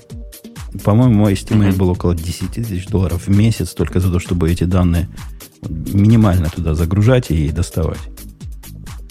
А как, а как вам 200 тысяч долларов, почти 200 тысяч долларов на e-mail? То есть только на нотификации, они говорят, они отправили а, 1 и, а, 1,1 миллиарда e-mail. Миллиарда e-mail. Да-да, и, и это, кстати, это здесь была статистика, что типа 20 имейлов пер человека. 40. 40, да. 40. 40 имейлов на продажу, не на человека, а пер, ну, типа per sale. Но а, они довольно, кстати, шумные, когда они что-то продают. Они же там, типа, мы 3. там получили, мы там диспатч. Ну, 3-4, ну, бывает, правильно? Потом, когда... Cancellation там. Ну, а откуда... Ну, 40 для меня просто не складывается. Может, у них ну, внутренние может, мейлы ходят какие-то? Я думаю, что они, например, могут отправлять продавцу e-mail в несколько, в несколько типа заходов, еще что-нибудь. То есть это все... Э, у них же есть две стороны. У них есть покупатели, есть продавцы, а, три, на самом деле, стороны. Покупатели, продавцы и сам э, Amazon. И предполагаю я, что больше всего уходит e-mail к продавцам, потому что для них это основной способ коммуникации у Амазона. И внутри самого Амазона еще куча сообщений, думаю, прошло. А вот этими цифрами они гордятся, собственно, или они говорят, позор, позор, все перепишем, монолит сделаем, и не будет э, этих сотен миллионов больше. Или это нормально, 102 миллиона на Prime Day потратить? Так, а вот Слушай, мне интересно даже... Там сам, у, у Amazon сам такую цифру не публикует. Если ты посмотришь а, а, ну, оригинальную статью про Prime Day 2023 э, от, от Amazon, э, там на самом деле просто только цифры указаны, и вообще никто не говорит, сколько это стоит. Мы же, вы же понимаете, что на самом деле вот эти цифры в много-много миллионов, это их публичные, ну, как бы, ну, публичные цены. Если бы они платили, как мы с тобой. Понятно, да. Да. Ну, предположить, если бы они платили, как мы с тобой, и они потратили на, на 12,7 миллиардов sales, 102 миллиона на техническую инфраструктуру, тут же интересно, какая у них маржа вообще была от этих sales. Это вообще стоило них... того? Да, это, это обычно стоит того. Тут есть тонкий момент, что э, Prime Day это же штука, которая очень сильно поддерживает э, покупку подписки на Prime э, самой по себе. И, ну, кроме этого, в Prime Day много ссылок, скидок, как утверждают многие. На самом деле, я скидок там нормальных ни разу не видел. Э, вследствие чего в Prime Day много-много продаж по объемам. И эти продажи потом продолжают, сохраняются еще какое-то время после Prime Day. В смысле, люди приходят за товарами, которые они в Prime Day не купили. Так что оно в целом, я думаю, окупается. Ну, наверное, наверное. Вряд ли бы стали потенциально столько платить, если бы не покупалось. Вызвал бы их лысый на ковер. Я видел где-то чудовищную статистику, что э, 1.08 э, Prime э, подписок на домохозяйство в Штатах. Вполне может Более быть. У, нашей, у нашего домохозяйства одного два. Две подписки. Вот я поэтому и Ну, говорю, да, что... две? Но одна у меня личная, типа, а вторая бизнес-подписка. А, еще здесь бизнес. Еще Да. есть. Не, вот я, кстати, как говоря про цифры, хотел сказать, что, в принципе, глядя на количество продаж и на активность Prime Day, про которую они говорят, 100 миллионов, в принципе, не так уж и много.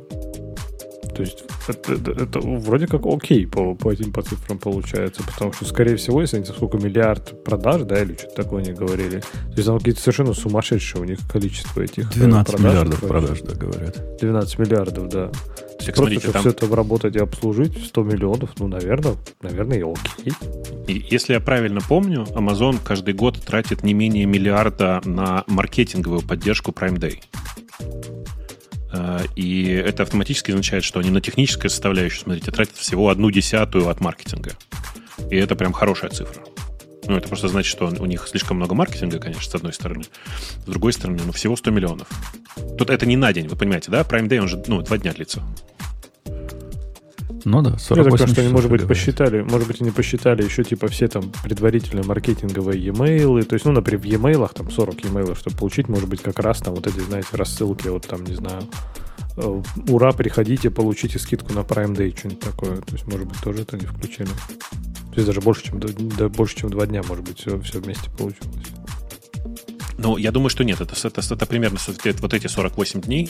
э, речь шла о непосредственно обслуживании самого Prime Day. Э, но меня, конечно, удивляет то, что Prime Day занимает 48. Да хотя, с другой стороны, что это? Печально известная передача 60 минут тоже идет в последнее время. И по 90, и по 120 минут. Так что ничего удивительного. А вот, в их, э, в принципе, все относительно балансировано в их цифрах. Если я гляжу на свои, вот, ну, не миллионами считаю, например, десятками тысяч, то получается похоже, за исключением одного. У меня никогда не бывает, что э, EC2, сколько у них, 6 раз, да, больше, наверное, чем, э, чем EBS. У меня цена за storage и цена за инстансы, она примерно сравнима всегда выходит. А тут вот смотри, какой перекос. То есть они по сториджу легкие относительно. Хотя, возможно, из-за того, что DynamoDB там еще с двумя миллиончиками по- подтянулась, тоже немножко подмывает. И Аврора 6 миллиончиков. Так, Я наверное, думаю, что в реальности расходы больше, потому что, смотри, здесь вообще нет расходов на S3. Э, Здесь вообще нет, ну, как бы здесь многих расходов просто не написано э, из-за того, что про них не сказано в оригинальном посте от Амазона. Поэтому сколько там на самом деле, ну, фиг его знает. Мы, как бы, нам сложно сейчас так э, прост- простым способом каким-то определить, сколько там на самом деле было денег. Но общая сумма, конечно, впечатляет. И, повторюсь еще раз, больше всего, конечно, впечатляет сумма на SQS. В смысле, такое количество, такое количество денег, потраченных просто на мессенджер. Тут, кстати, кто- кто-то у нас в э, чате писал, что если SQS использовать как кавка, то такие цены и выходят. На самом деле нет. В том-то и дело, что SQS существенно дешевле кавки, если вы не используете э, SQS как э, storage. Потому что на самом деле SQS использовать как storage нельзя. Это все-таки ну, месседжи. Все, больше там ничего такого нет. А Kafka, у нее основная идея в том, что оно одновременно и хранилище для логов событий, и база данных, и все подряд.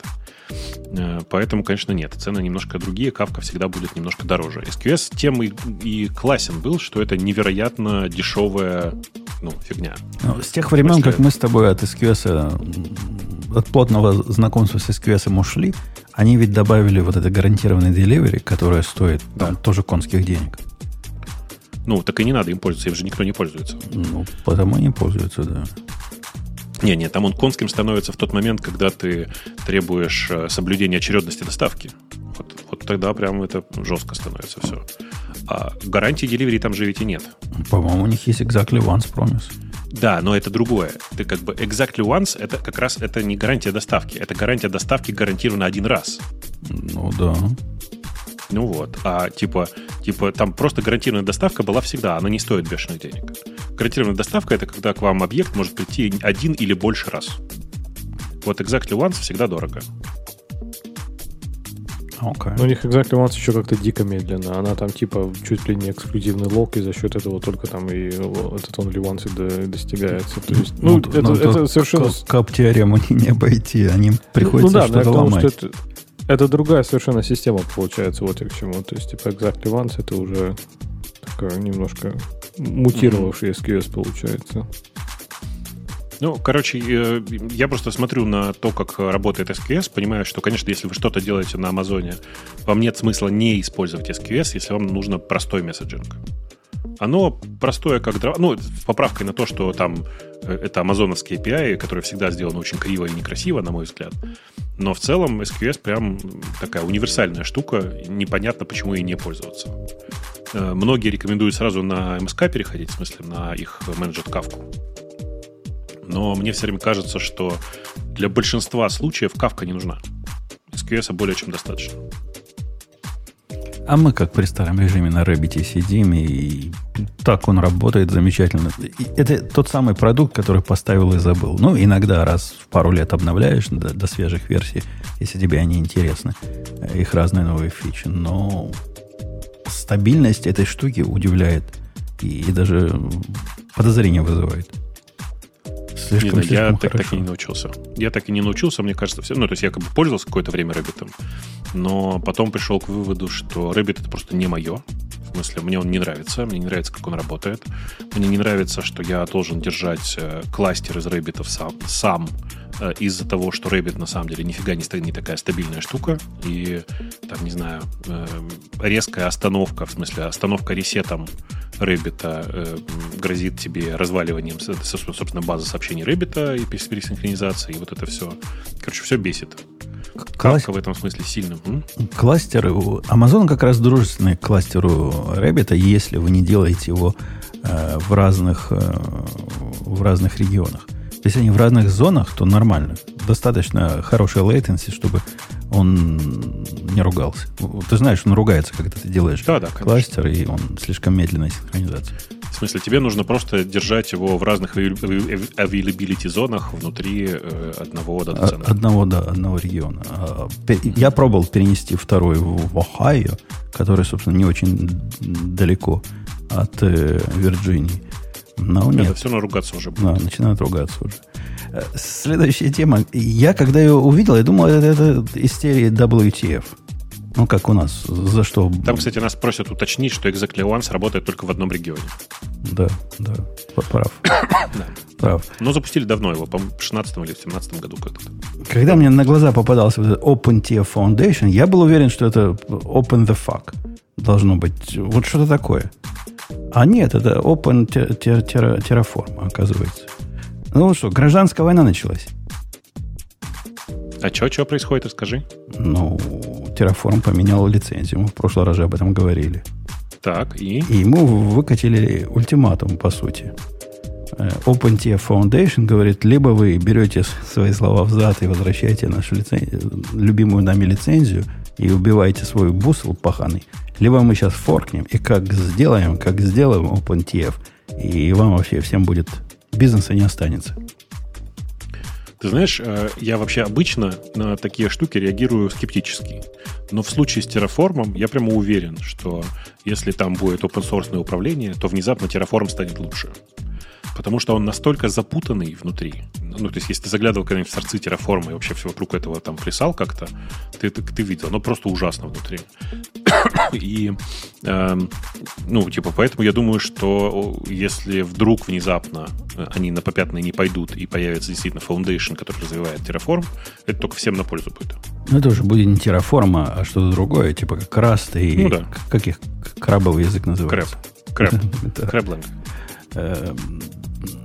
сам вот форма всего этого мне не понравилась. То есть это реально ультимативная форма. Либо делайте, как мы. Мы большой комьюнити решили, либо, либо сами пожалеете. И я бы на месте, если бы я был Хаши Корпом и раздумывал, откатить лицензию или нет, после этого я бы ни за что не откатил. Вот просто из принципа. И я, кстати, уверен, они Бусл не будут никуда откатывать, несмотря я на, уверен, на подачу. И даже если бы они по-доброму попросили, все равно бы не откатили. Но после этого я бы не откатил никогда. я уверен, что они, конечно, ничего не откатят, но э, я одновременно вместе с этим уверен, что у этих чуваков есть шансы на то, чтобы сделать хорошо. Потому что, э, ну смотри, выше, они правильно заходят, они говорят, смотрите, мы тут вообще как бы уже договорились и будем привлекать людей, нам вообще там люди деньги дадут. И действительно есть компании, которые собираются дать им деньги. Э, и кажется, что это правильный, просто правильный заход, нанять несколько э, конкурентов и попробовать сделать жизнеспособный форк. Почему бы нет?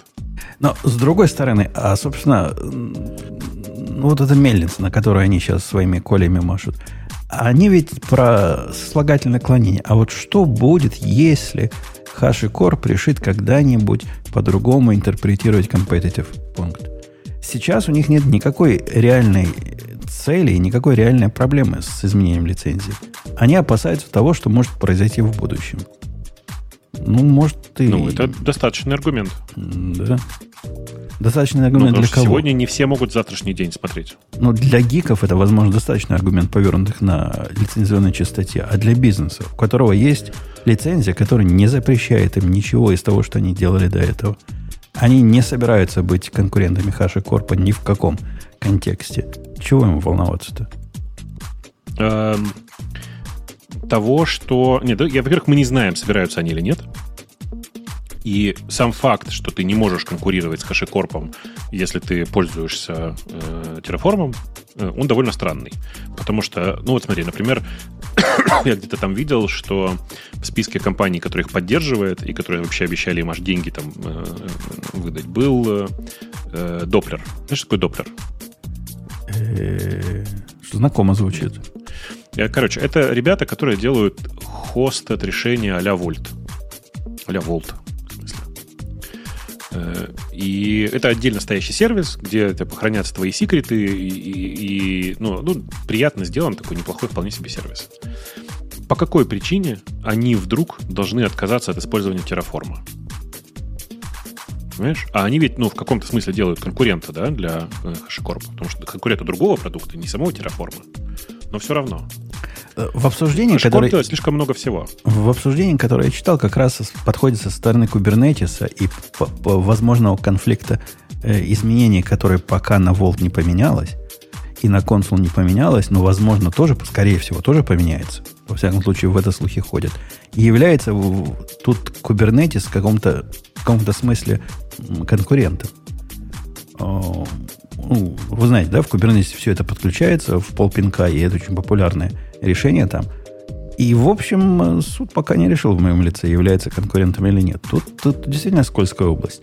Если ты консул для сервис Discovery используешь внутри э, кластера своего, ты становишься конкурентом этим самым HashiCorp или нет?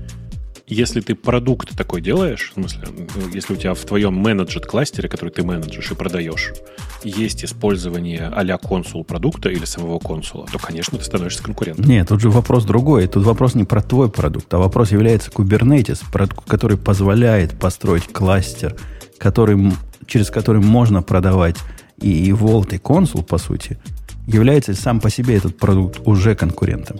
То есть не запретят ли они Кубернетису это использовать? В этом волнение сообщества. Ну как, Google в смысле, да, Kubernetes? Ну да. Э, ну и, и это тоже. В смысле, ну смотри, у э, HashiCorp куча продуктов. У них, давай, вот есть из тех, которые хоть как-то живые до сих пор и которые запущены. Э, у них есть Vault, о котором мы говорили, у них есть Vagrant, который, мне кажется, уже мертвый, не знаю, кто им пользуется. Есть Terraform, есть Consul, э, Nomad, Nomad, Nomad есть, да? да? Да. Который прямой э, конкурент Kubernetes. Да, да, да, да есть Sentinel, и вроде бы все. Ну, то есть из таких, из таких, которые я... А, Waypoint еще есть. Из тех, которые я более-менее вот помню. То есть они делают довольно широкую цепочку продуктов. И говорить, что те, кто делают аналогичные продукты или используют аналогичные, там, ну, э, аналогичные продукты в качестве хоста решения, это их конкуренты, HashiCorp вполне себе может. Если сейчас не говорит, то потом может. А как, этим же компаниям надо как-то определяться, использовать Terraform, не использовать Terraform. И отсюда возникает вопрос, типа, что делать дальше? И я эти компании хорошо понимаю, в смысле, я понимаю, откуда у них такое волнение.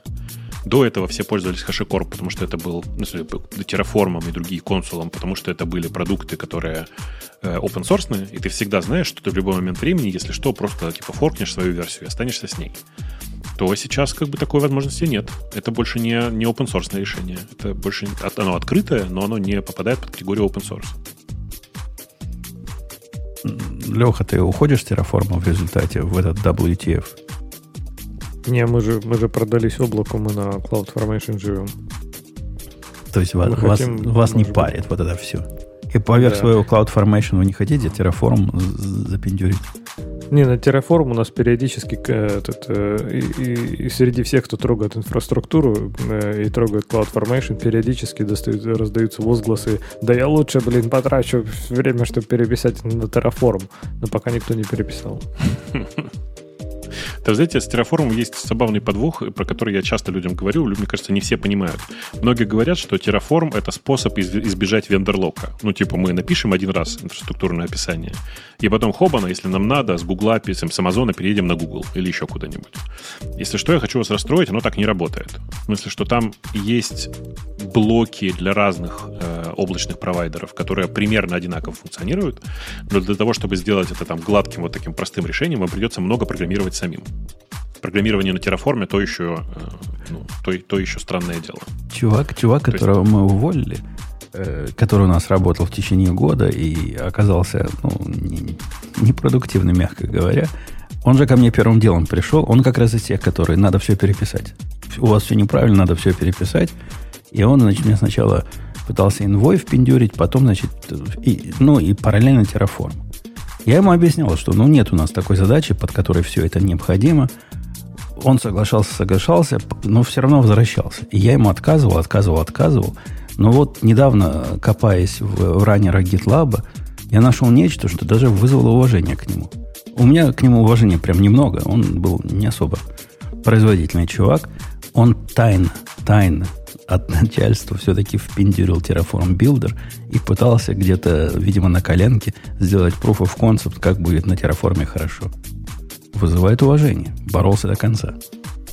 Ну, Хорошо э, было в итоге? Ну, никто не знает, его уволили раньше, чем он этот эксперимент закончил. Он все, делал все, но очень медленно и очень плохо. Так вот Proof of Concept делал просто в фоне, видишь? Конечно. Времени не, на работу времени не оставалось просто. Теперь я, боюсь, теперь я боюсь его раннер убирать. Может, он где-то куда-то там завязки, их, может, где-то что-то строится уже с этими терраформскими раннерами. Фиг его знает. Надо ты, где-то... ты же не знаешь, где стоит у тебя хранится, правильно? Вот это меня больше всего раздражает. В этом в терраформе, что типа, а стоит хранить, ну, как-нибудь сам. То есть и, и дальше уже начинаешь. А если ты не знаю, что-нибудь пошло не так, то у тебя когда стоит расходится с этим, с, я не знаю, у него есть какой-то drift detection вообще нормальный. То есть он тебе может сказать, что типа настоящий стейт твоего, например, с этого деплоймента в Амазоне и стейт того, что ты думаешь, твой стейт, это вообще две разные вещи.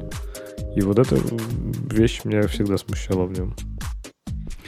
Э, подводя итог, вы считаете, я так понимаю, Бобук считает, что у этой OTF Foundation есть, э, есть шанс. Ну, конечно. Мне, мне, кажется, что, мне кажется, что есть, да, мне кажется, что есть. Э, и больше того, я надеюсь, что чуваки, которые там подписались под этой петицией и, и как-то вроде вложились эмоционально в это все, смогут развить Terraform в нужном направлении. Вот, например, тот же самый Drift Detection сделают. Потому а что вообще-то, в принципе, 3D Detection, если что, в Terraform нет. А мне кажется, не смогут, потому что, блин, это вот такая упущенная возможность. У них они только начали и уже облажались. То есть TF, у вас уже есть TF. Но неужели вы не могли что-то с W подобрать вот такого начинающего? Так они, может быть, и, они, может быть, и будут так. Он же у них а. называется сейчас OpenTF, но это пока только ну, сайт петиции. Ничего им не мешает комп- назвать э, там Worldwide. расширение файлов. И вот видишь, поменять да. структуру файлов, расширение файлов, сделать WTF. Вот это прям да, офигенно вот это было бы. круто, да, да, да. да. Я посмотрел, пока вы говорили, на список компаний, которые подписались в, э, ну, типа, в поддержку этого, этой петиции. Там половина из них это ребята, которые делают надстрой, ну, типа, генератор терраформов, генератор как раз, типа, ну, типа, корректор э, дрифтов в состоянии, всякое такое. То есть они, на самом деле, в целом все глубоко понимают и работают с терраформом. Это не просто случайные компании. Если каждый из них выделит хотя бы там по э, по несколько часов в месяц в работе над open то там можно прям горы свернуть. Но с другой стороны, там нет ни одного э, крупного игрока размера Google, Microsoft или, или Facebook, чтобы на самом деле напугать как следует э, ежа голой задницей. Ну, а зачем? В смысле, это же это же просто бунт. И бунт от лица больших компаний, он не называется бунт, он называется гражданская война, как ты верно заметил. А здесь просто небольшой бунт. Э, окей, окей. Ну, что у нас хорошего еще в, в наборчике есть? Э, Леха, ты тем mm-hmm. обычно читаешь? Обычно читаю. Но те, которые я читал, мы уже обсудили, поэтому конечно, про JavaScript повозмущался. О, подожди, а Functional Programming Library for Golang. А, да, да, Как точно, ты мог упустить точно. вот это? От, от моей любимой компании и, и, и, в принципе, все, что только можно, все, о чем я только мог мечтать в Go. Что, э, там IBM выпустил что-то? IBM да? выпустила, а, ну, да. да. да.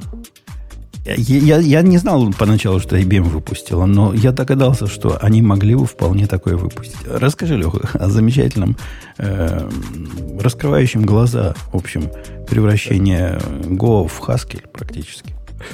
Потому что, ну, чего нам всем не хватало, конечно же, в Go, это понятное дело, чего это функционального программирования. Вот. И э, компания IBM, я не знаю почему вдруг, я так даже не удивлен, что они так, видимо, активно используют Go. Э, э, более того, что они используют Go, Go, используют функциональное программирование, и что они хотят это оба в одном каком-то продукте. Но тем не менее, они, да, запустили э, проект, который называется FP-Go, то есть это на, там, на GitHub Amazon, Amazon IBM есть. И это прям это прям конкретно странная штука. То есть, если люди, которые смотрели в свое время на какой-нибудь там... Как у Гожи была какая-то, как Лодаш, только другая. Гадаш? Что-то. Ну, короче, какая-то функциональная была э, уже библиотека для Go. Вот это то же самое, только на стероидах. И там типа вот все по классике. То есть там прям монада на монаде и монадой погоняет. То есть там, там примеры даже, которые, например, э, они приводят там в Redmi, в принципе, читать их уже, уже невозможно. Хотя это типа онлайнеры, да. То есть понять, что там происходит, никто не сможет уже. А, а дальше начинается интересно. Там есть монады для всего. Там есть монады для ретрай, есть там ридеры, там есть IO монады, там все это lazy. И, в общем, они говорят, ну наша цель, конечно же, ни в коем случае не ломать Go, а делать это идиоматичным и возвращать ошибки или еще что-то. То есть... А у меня, я, я уже привел в наш чатик один пример идиоматичного э, функции. А вот еще один. Если вам надо идиоматичную, так у меня есть для вас. Вот, пожалуйста. Да-да-да. И они с такой, с такой, знаешь, вот с этой тоской, то есть любой разговор про функциональное программирование, когда люди пытаются его привнести в языки, которые для этого не созданы, он начинается с того, что, ну, к сожалению, в этом языке нет high, high kind generics. Ты такой, сыросли. Может быть, на это есть причины какие-то. Может быть, может быть, вам намекают на что-то, типа, может быть, не стоит так делать. Говорит, ну, мы выкрутились и сделали вот так. И вот разную арность, я так понимаю, они сделали, да. В общем, удивительная библиотека. Я не знаю, тут как там, видел ты какие-нибудь обсуждения где-нибудь? Я, видел, думаю, я видел обсуждения. их, и это, это удивительный, типа, унисон был всех голосов. Я не слышал ни одного мнения о том, что это, вот этого нам как раз не хватало. Все говорят, идите в жопу со своим хаскелем и не лезьте в наш Go. Комьюнити не, не, как-то не понимает IBM, не понимает. Я смотрю на код, и это так офигительно. Вообще просто. Ну, дайте я... Очень идиоматично выглядит, да. Сейчас я вам кусочек покажу, просто там есть интересные разные куски, но вот этот самый есть, интересный, на мой а помнишь, а помнишь, мы боялись потом, когда они дженерики добавили, что типа сейчас начнется. Вот началось, да. Вот оно началось, да, да, да, да, вот оно и началось. Как вам вот, это, вот этот блок? Значит, для тех, кто не, не слушает нас в прямом эфире и не знает, напоминаю, у нас есть чатик в Телеграме, находится очень легко по запросу радио-т пробел чат. А, и, собственно, туда, туда я сейчас кинул картинку с куском кода на Go. Э, ну, тут сложно понять, на Go он или нет. Вот. Э, посмотрите внимательно, как вам вот это вот. Вот это вот дата оператор Моджика, Моржика f.pipe3, скобка открывается, a.makeby, art.traversarai. Как вам вообще все это? Потом Flow 3 у них идет, в общем, тоже понятно, да? Потом Chain First IOK. Я А, реально пытаюсь... А что... Я, я вот прям без шуток пытаюсь понять, что это, что это делает, эта, эта штука. Слабак. То есть несколько запросов, но что в итоге? Какой, какой, какой конечный результат этих нескольких запросов? Конечный результат. Сайз IBM какой-то. показывает свое превосходство в знании Go и его инфраструктуры, а ты Ну, нет. Над, над плебеями. Да, да. Ну, я по-другому это воспринимать не могу. В смысле, я понимаю, что они сделали. Они скопи- скопировали в PTS. Ты знаешь, какой FPTS же, да? Даже по названию, судя. Есть такой проект, называется FPTS для TypeScript, который. И, собственно говоря, они скопировали его, видимо, с точностью до, до API. Но тут же нужно понимать, что есть большая разница между использованием всего этого в, э, в Go, который показательно минималистичен, с использованием всего этого в TypeScript. Да. Кто-то поправил в чатике, что это не на стероидах, а на, на галоперидоле. Ну, вот 422 звездочки получил этот проект. Ну, это же мало. Ну, как мало? Это означает, что есть 422 человека живых, которые хотят за этим дальше следить. Ты не понимаешь, ты как бы неправильно, неправильно делаешь. Я тебе сейчас расскажу, что нужно сделать. Открой эту страничку, где FPGO, вот ты смотришь там на Stars, да? Да. Теперь видишь наверху, у тебя там есть ссылочка на корень github.com slash IBM. Тыкаешь? Тыкай. Так. Видишь, Hello World, у них написано тут, Welcome to IBM Organization, 25 year, да, 25 лет в open source, а следующую строчку прочитай. Вот, вот это они, 7,5 думаешь, тысяч, 7,5 тысяч активных сотрудников IBM, то есть сотрудников IBM активны в open source. Ну, а, а- а полайкали всего 420, понимаешь? Три тысячи репозиториев. Что они там делают? Три тысячи репозиториев. Ну, что ты какие-то глупые вопросы задаешь? Какое, какое безумие. Открыл репозиторий, получил премию. Ну, Да. И, и Не, даже, у них, кстати, есть даже какие-то большие. даже там, если да. смотреть на те примеры, которые они, ну, не, которые им было не стыдно показать, вот как Map работает, как AP работает, даже они выглядят так, что хочется кричать. Это то, о чем мы с Лехой говорили, когда ожидали нашествия дженериков. Тут я не могу... Когда смо- смотрели на Lodash, ну, не было такого. Ну, такая маленькая библиотека. Не Lodash, как Lodash называлась, да?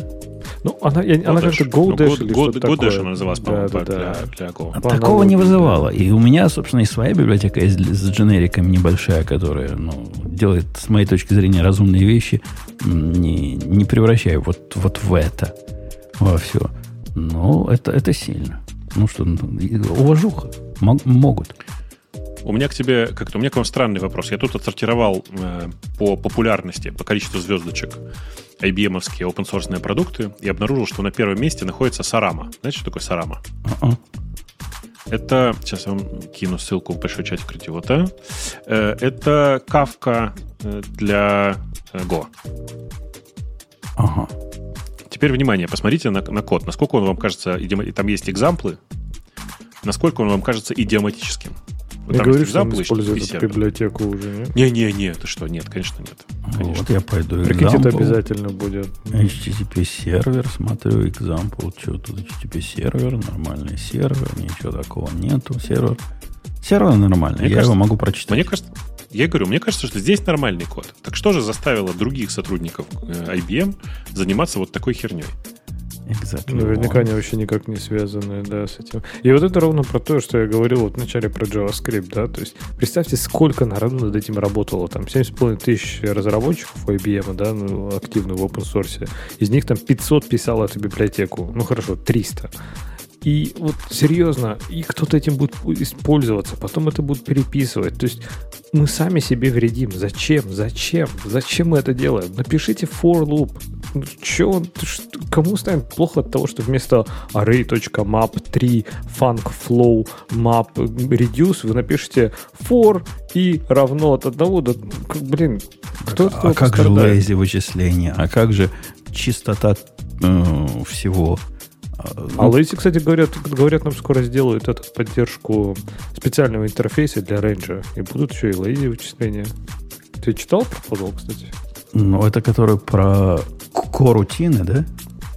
Не, нет, нет, Нет. корутин это другое. Про что итераторы. именно- Да, про итераторы можно будет реализовать свой интерфейс, типа, который там Next или что-то такое, и у тебя range будет нативно работать с твоими любимыми, любыми кастомными типами, которые реализуют этот интерфейс. И вот тебе, пожалуйста, нам, нам, нам в чате рассказывают дополнительную историю, что альтернативные используют, ну, альтернативные, как слово драйвер плохо подходит здесь. Короче, э, Kafka Go и Franz, который тоже для э, Kafka для Go, сделали с аргументацией Сарама написано наркоманами. У них такой интерфейс, что хочется повеситься. Понимаю. Там, конечно, не так написано, но в целом Типа написано, что очень плохо задокументировано, API, API ужасный и очень сложно пользоваться. То есть, может быть, у IBM это все-таки действительно ну, корневая проблема. Так заведено. стиль. Не, ну, к примеру, этой Сарамы не такие уж. Ну, во всяком случае, examples, которые смотришь его использование, они не вызывают сразу рвотного рефлекса. Да-да, в смысле, оно нормально выглядит. Ну, тоже как нормально. Э, насколько нормально может быть вообще использование кавки в Go. Ну, да, ну да. Не всегда приятно само по себе. Э, окей, окей. Я надеюсь, не полетит. И я надеюсь, не появится у нас один Go, который с вкусом IBM, а другой Go для здоровых людей. Прикинь, они форкнут Go просто и будут свой Go развивать с этим в, э, в STD Это просто все сделают. Таким надо с автором V скорешоваться вместе, как раз и допилят. Супер, Или супер так, язык. Да, да, да. Э, ну что, пойдем на тему наших слушателей, я думаю, нет? Пойдем, пойдем. Как-то рано сегодня, но, по-моему, вовремя. Час 45 я смотрю у нас. Да-да-да, я смотрю тоже, что более-менее. Окей, выбрал. Радио Т. Угу. Выбрали. Комментарий. Получше. Я еще, еще по репозиториям иду в этом, на организацию IBM. И что там? Интересно, что-нибудь видишь? А он, кстати, довольно, он типа вот этот, который мы обсуждали, вот этот FPGO, да, он типа не самый популярный, но он удивительно все равно при этом в топ, наверное, 10 типа популярных. То есть у них вот это Сарома там 10 тысяч, да, лайков, потом следующий Plex, это этот э, шрифт от IBM 8 тысяч, а дальше типа там она резко падает уже, то есть там типа ну, может, не очень резко, но... Ну, короче, я к тому, что довольно, в рамках IBM это довольно популярная библиотека, она на первой странице. Да-да, конечно. Есть, да, есть рамках... чего бояться. Да-да, в рамках 7,5 тысяч э, разработчиков open source в IBM. Действительно, да. На самом деле IBM, ну, у меня нет претензий к IBM, IBM много всего сделал для open source, просто они это обычно делали в других продуктах. Я видел кучу патчей там в линуксовом ядре, в Самбе, еще где-то, и, ну, это было много тогда было сделано. А еще, кстати, знаете, вот интересно говоря про звездочки, да, то есть смотришь, ну, 400 звезд, ну, нормально, да, то есть неплохо. Но знаете, какой самый главный показатель о том, насколько активен проект? У них ну. ноль ишью. Ноль. Да, может они, все их, может, они все их закрывают сразу. Нет, они закрытых. Закрытых тоже ноль. То есть а никто не создал ни одной ишью. То есть может, они просто без багов писали. Ладно, да. есть может, один pull request. Не надо грязи, Леха. Один pull request есть. А, ну, не, закрытых pull request, закрытые pull request есть. Fix a couple of spelling errors. Да, есть такой pull request. Shift так. refactoring. Да, в тему наших слушателей, значит, да. Драйверы графических процессоров Intel теперь собирают данные телеметрии, в том числе о том, как вы используете свой компьютер. Вот. Знаешь, что такое GPU-драйвер для Intel? Что такое GPU? Представляю, что такое драйвер, представляю. Или а как, какие GPU Intel, да, не представляешь. Ну, вот в них, в их встроенных системах, там есть типа как бы GPU, а Iris, Iris и, и, и похожие на них. А, для них есть драйвера. И, э, по сути, э, Intel просто предоставила список данных, которые они собирают, э, когда работают эти самые GPU-драйвера. А делается это, чтобы детей защитить, или чтобы им легче было понимать, какие функции GPU используются, какие нет? Это зачем? Я, я думаю, что изначально идея, конечно, в том, чтобы просто улучшать работу этих драйверов за счет того, чтобы понимать, какие функции, короче, в, какой, в каких условиях используются эти драйвера, в каких, э, на каких компьютерах, зачем им все это, зачем все это нужно и все такое. Ну, то есть, типа, для сбора телеметрии, которая нужна для улучшения продукта. Я на это надеюсь. Но количество данных, которые они там собирают, э, это прям, конечно, жесть.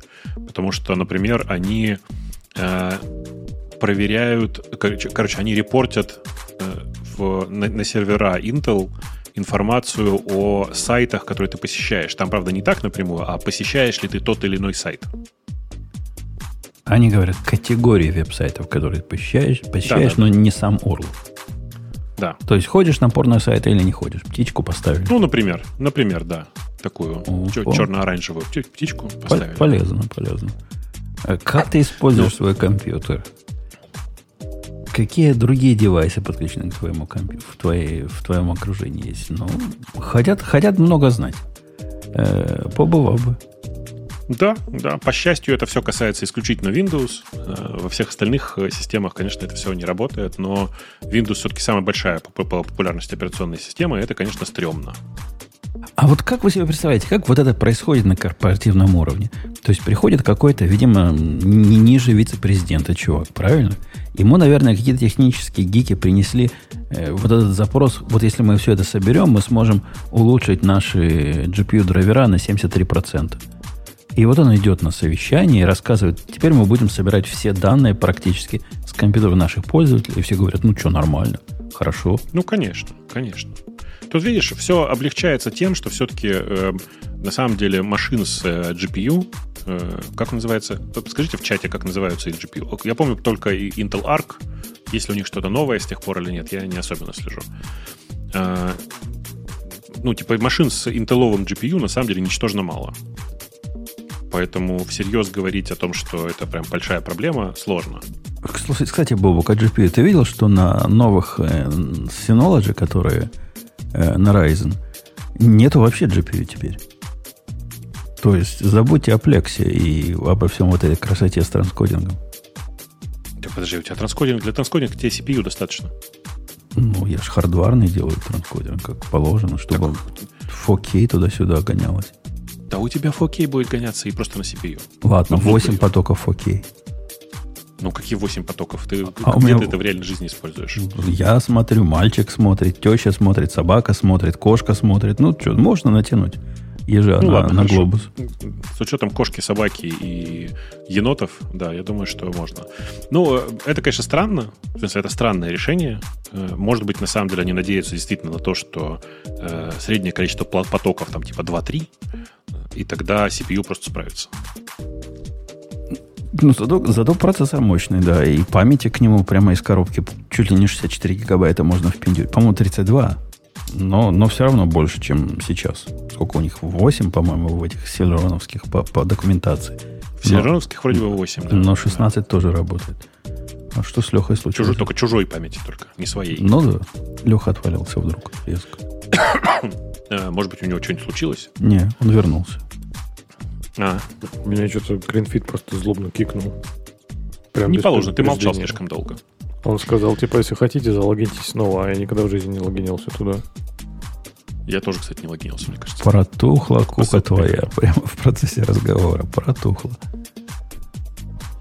Э, в общем, мы, мы не одобряем интеловскую инициативу. И, идите лесом со своими GPU-драйверами.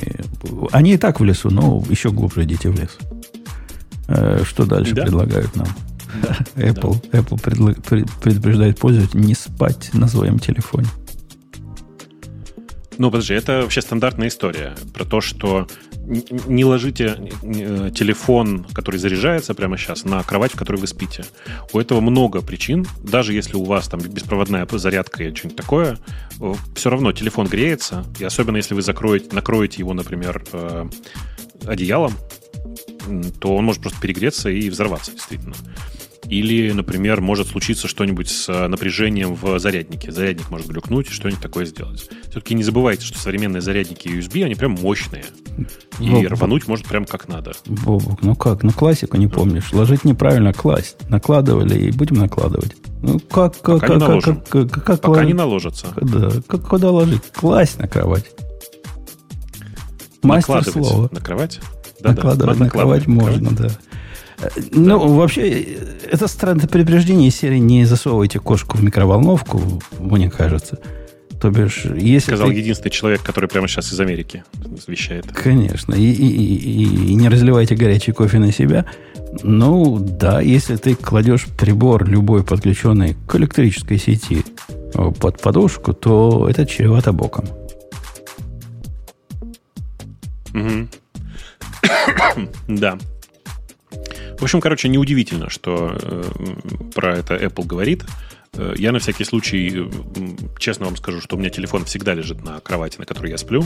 У меня беспроводная зарядка, и телефон лежит на отдельном месте кровати, там, где никогда одеяло мое не оказывается. Но здесь еще есть важный момент, что постарайтесь использовать э, Apple родные зарядки. В них очень много разных, разной защиты встроено на тему, там, не знаю, скачков напряжения и всего такого. И Apple, как компания, которую легче всего засудить, больше всего усилий предпринимает для того, чтобы их зарядники и телефоны не взрывались. А я, я в этой студии, похоже, один начепенец, который по ночам не заряжает телефон. Эм, То есть у меня это я чисто физиологическая, физиологическая проблема, понимаешь? Я перед сном что-то в уши бубнит, слушаю, и когда я перестаю уже э, понимать, что там говорится в ушах, значит, я уже заснул, я их вынимаю, кладу, и в таком состоянии на какую-то зарядку его поставить, да это квест просто. Поэтому я заряжаю, когда пришел на рабочее место, тут у меня стоит подставочка, поставил на нее, она заряжается. И за час зарядится. Uh-huh. Неужели у тебя такое активное использование телефона, что он не может час постоять в течение дня? Да бывает. Но видишь, это же какая-то дурацкая привычка со стародавних времен. Когда ты телефон на ночь на зарядку оставляешь в... Ну, на, на ночь оставляешь на зарядку в розетку. И, ну, я просто так живу много лет. Это какой-то ну, видишь, а Apple, а Apple такой. говорит, взорвется возле головы осколками поранит остатки мозга. Ой, сколько можно уже? Давайте, жахните. Сколько можно? Грозятся, грозятся все время. После этого пойдешь делать честную работу сантехником, там, уборщиком. Да, ну, да, нормально, как, как мужики. С остатками мозга. Значит, так. кстати, о мозге. Следующая статья у нас про то, что... Ну, это я сейчас прочитаю вам заголовок о том, что ученые реконструировали классическую э, песню Pink Floyd э, Another Break in the Wall по записям, по прямым записям с коры головного мозга. Если что, вы попробуйте ради интереса послушать, что они реконструировали. Оно довольно далеко от оригинала, Э, и все это на самом деле сделано с учетом того, что они знают, какая это песня, потому что вообще-то в, в, принципе услышать там конкретно эту песню довольно сложно. Если ты знаешь, что это там играет uh, Another Break in the, in the Wall, то ты услышишь характерные повторения и характерные ритмы. Но в целом пока там э, далеко все от того, чтобы услышать конкретную музыку. Я думаю, что можно построить Spotify такой. Spotify, это как он называется? Как назывался сервис-то? который Шазам. узнавал по звуку. Шазам, во, точно. Можно сделать такой шазам э, по мозговым волнам определять как по, по, по активности мозга определять, что за музыка играет. Так можно. Но сказать, что мы прям восстановили оригинальную аудиозапись, нет, это очень далеко от того. А я, я думал, они круче сделали. Я думал, они сказали вот этим э, испытуемым, а теперь проиграйте в голове эту песню. А на самом деле нет, они в это время прослушивали. Конечно, конечно, в том-то и дело. То есть они, по сути, сняли активность мозга и попытались из нее восстановить, реконструировать э, песню, которая играет прямо сейчас. Слушай, я послушал последний вариант, который там, ну, я чисто про референсом прошел, взял последний, надеюсь, что это самый лучший вариант. И там вообще невозможно ничего узнать. То есть там прям конкретно ты нифига не догадаешься, что это за песня. Я же тебе говорю. То есть рассказы о том, что «О, мы все опознали», это сильное преувеличение. Если ты знаешь, что играет Another Break in the Wall, то ты ну, типа, узнаешь характерные ритмы, потому что это очень уж популярная песня, да? На, на фразе «Hey, teacher», мне кажется, многие э, прям сразу узнают эту песню. Ну вот. То есть пока об этом говорить, пока рановато. Пока-пока. Хорошо сказал пока говорить о том, что мы получили уже достаточный результат для того, чтобы по э, активности мозга определять песню, не, даже не то, что определять песню, а восстанавливать звучание песни, еще рановато. А определять, какая песня играет из небольшого датасета, грубо говоря, из тысячи песен, мы умеем, умели уже давно. Есть много статей по этому поводу. Э, и больше того, на самом деле, по мозговым волнам, есть такой эксперимент, по мозговым волнам восстановить, какой телеканал сейчас смотрит или слушает э, человек. Но даже там это типа фингерпринтинг, где на удивление мало данных надо входных, и на удивление конкретные результаты получаются. Ну, это не совсем фингерпринтинг, скорее, значит, шинглирование такое, но в целом, да, типа у тебя есть э, характерные узнаваемые штуки, как в Шазаме. Потому что Шазам же тоже, он узнает не, не саму композицию, а некоторый набор характерных э, для этой композиции звуков. Здесь такая же история. Некоторое количество характерных шумов для этой конкретной композиции. Э, окей. Что дальше пишут нам? Эм, Microsoft прекращает поддержку TLS 1, TLS 1.1 в Windows. Э, не понимаю, зачем. В смысле, есть куча, куча всего, что требует TLS 1.1 до сих пор. И я понимаю, что он давно существует, TLS 1.1, но, но реально есть куча сервисов, которые по-прежнему его используют. Вероятно, э, просто все будут использовать э, не встроенное решение, а какое-нибудь внешнее для своих программ. В остальном, ну, ради, ради бога. Ничего особенного я в этом не вижу. Ну, сломают 1.0 давно пора было закопать. Сломают mm-hmm. полмера, когда 1.1 они задеприкетят полностью. Сломают. Слушай, ну 1.0 давно пора было задеприкетить. Ну, 1.0 я не видел, кто, бы, кто в последнее время использует TLS 1.0. Ну, ты удивишься. Небось стоит где-нибудь там в подвале какой мейнфрейм с, с Microsoft Windows и что-то считает забытый. И, и у них там TLS 1.0, да? Ну, Который да. Самый передовой был 15 лет назад, он прямо самый огонь был, или 20 лет назад. 20... Ну, нет, он 99-го года. Ну, это тоже, что, что за годы для компьютера замурованного в стену? Ну ладно, да, согласен с тобой. Э, так. Твиттер на 5 секунд задерживает, задерживал доступ. Он не задерживал вроде, он задерживает вроде бы. Ну, тоже вроде бы, да, так говорят. И я доказательств не видел этого утверждения. Эм, не знаю, я, я не уверен. Вроде бы, вроде бы э, э, проверяли многие, и говорят, что про New York Times мало кто говорил, но то, что задерживают переход по ссылкам на Substack, это прям похоже на правду. В смысле, я видел несколько раз торможение от э, t.co, вот этого их э, сервиса сокращений, сокращений, через который они пробрасывают все ссылки, на Substack, прям видно было, что он задерживается. Hmm. Ну, вообще в этой, в, в этой пакости ничего нового по сути нету. Насколько я знаю, Facebook э, такое делал практически всегда. На некоторые сайты с Facebook с известной задержкой люди ходят. Не-не, ну Facebook просто показывал промежуточную страницу, задержки там никакой не было. А, а здесь, ну, оригинальное решение, здесь промежуточной страницы нет, но зато на э, сервисе редиректов э, ну, висит типа 5 секунд. Красивое решение. Но это, это ведь и... легко доказать, да? Надо взять URL, которые, которые теоретически они поддерживают, контрольную группу URL, и запендюрить каких-нибудь wget с, с таймами. И мы увидим, есть ли какая-то корреляция. Или это ну, случайная wget не получится, но как минимум нужно пробросить, ну или получится, но просто сложный запрос, потому что нужно пробросить там юзер-агента, все дела, там реферер пробросить. Короче, надо постараться. Но в целом, конечно, ты прав. Можно легко восстановить этот эксперимент. Видишь, из-за того, что никто никаких опровержений не выпускал, я думаю, что на самом деле так оно и есть. Ну, мне То такие есть... эксперименты не попадались, при том, что их просто сделать. Я не видел ни, никто, кто бы показывал доказательства этого. Не то, чтобы меня удивило, думаю... если бы сделал Маск такое. Ну, после того, как он иксом назвал Твиттер, мне уже ничего не удивит. Но хотелось бы увидеть. Еще раз смотри, у меня, у меня, у меня мысль вот какая, что э, так как это было написано в Wall Street Journal и пере, перепощено в New York Times и много где еще, и, ну, много шума было по поводу этого всего, э, Маск бы сам ответил и сказал, не, мы ничего такого не делаем. И вышла бы статья на эту тему. Ну, как это обычно бывает с Маском но в реальности ничего такого не произошло, и для меня это на самом деле ну, молчаливое подтверждение того, что это было сделано.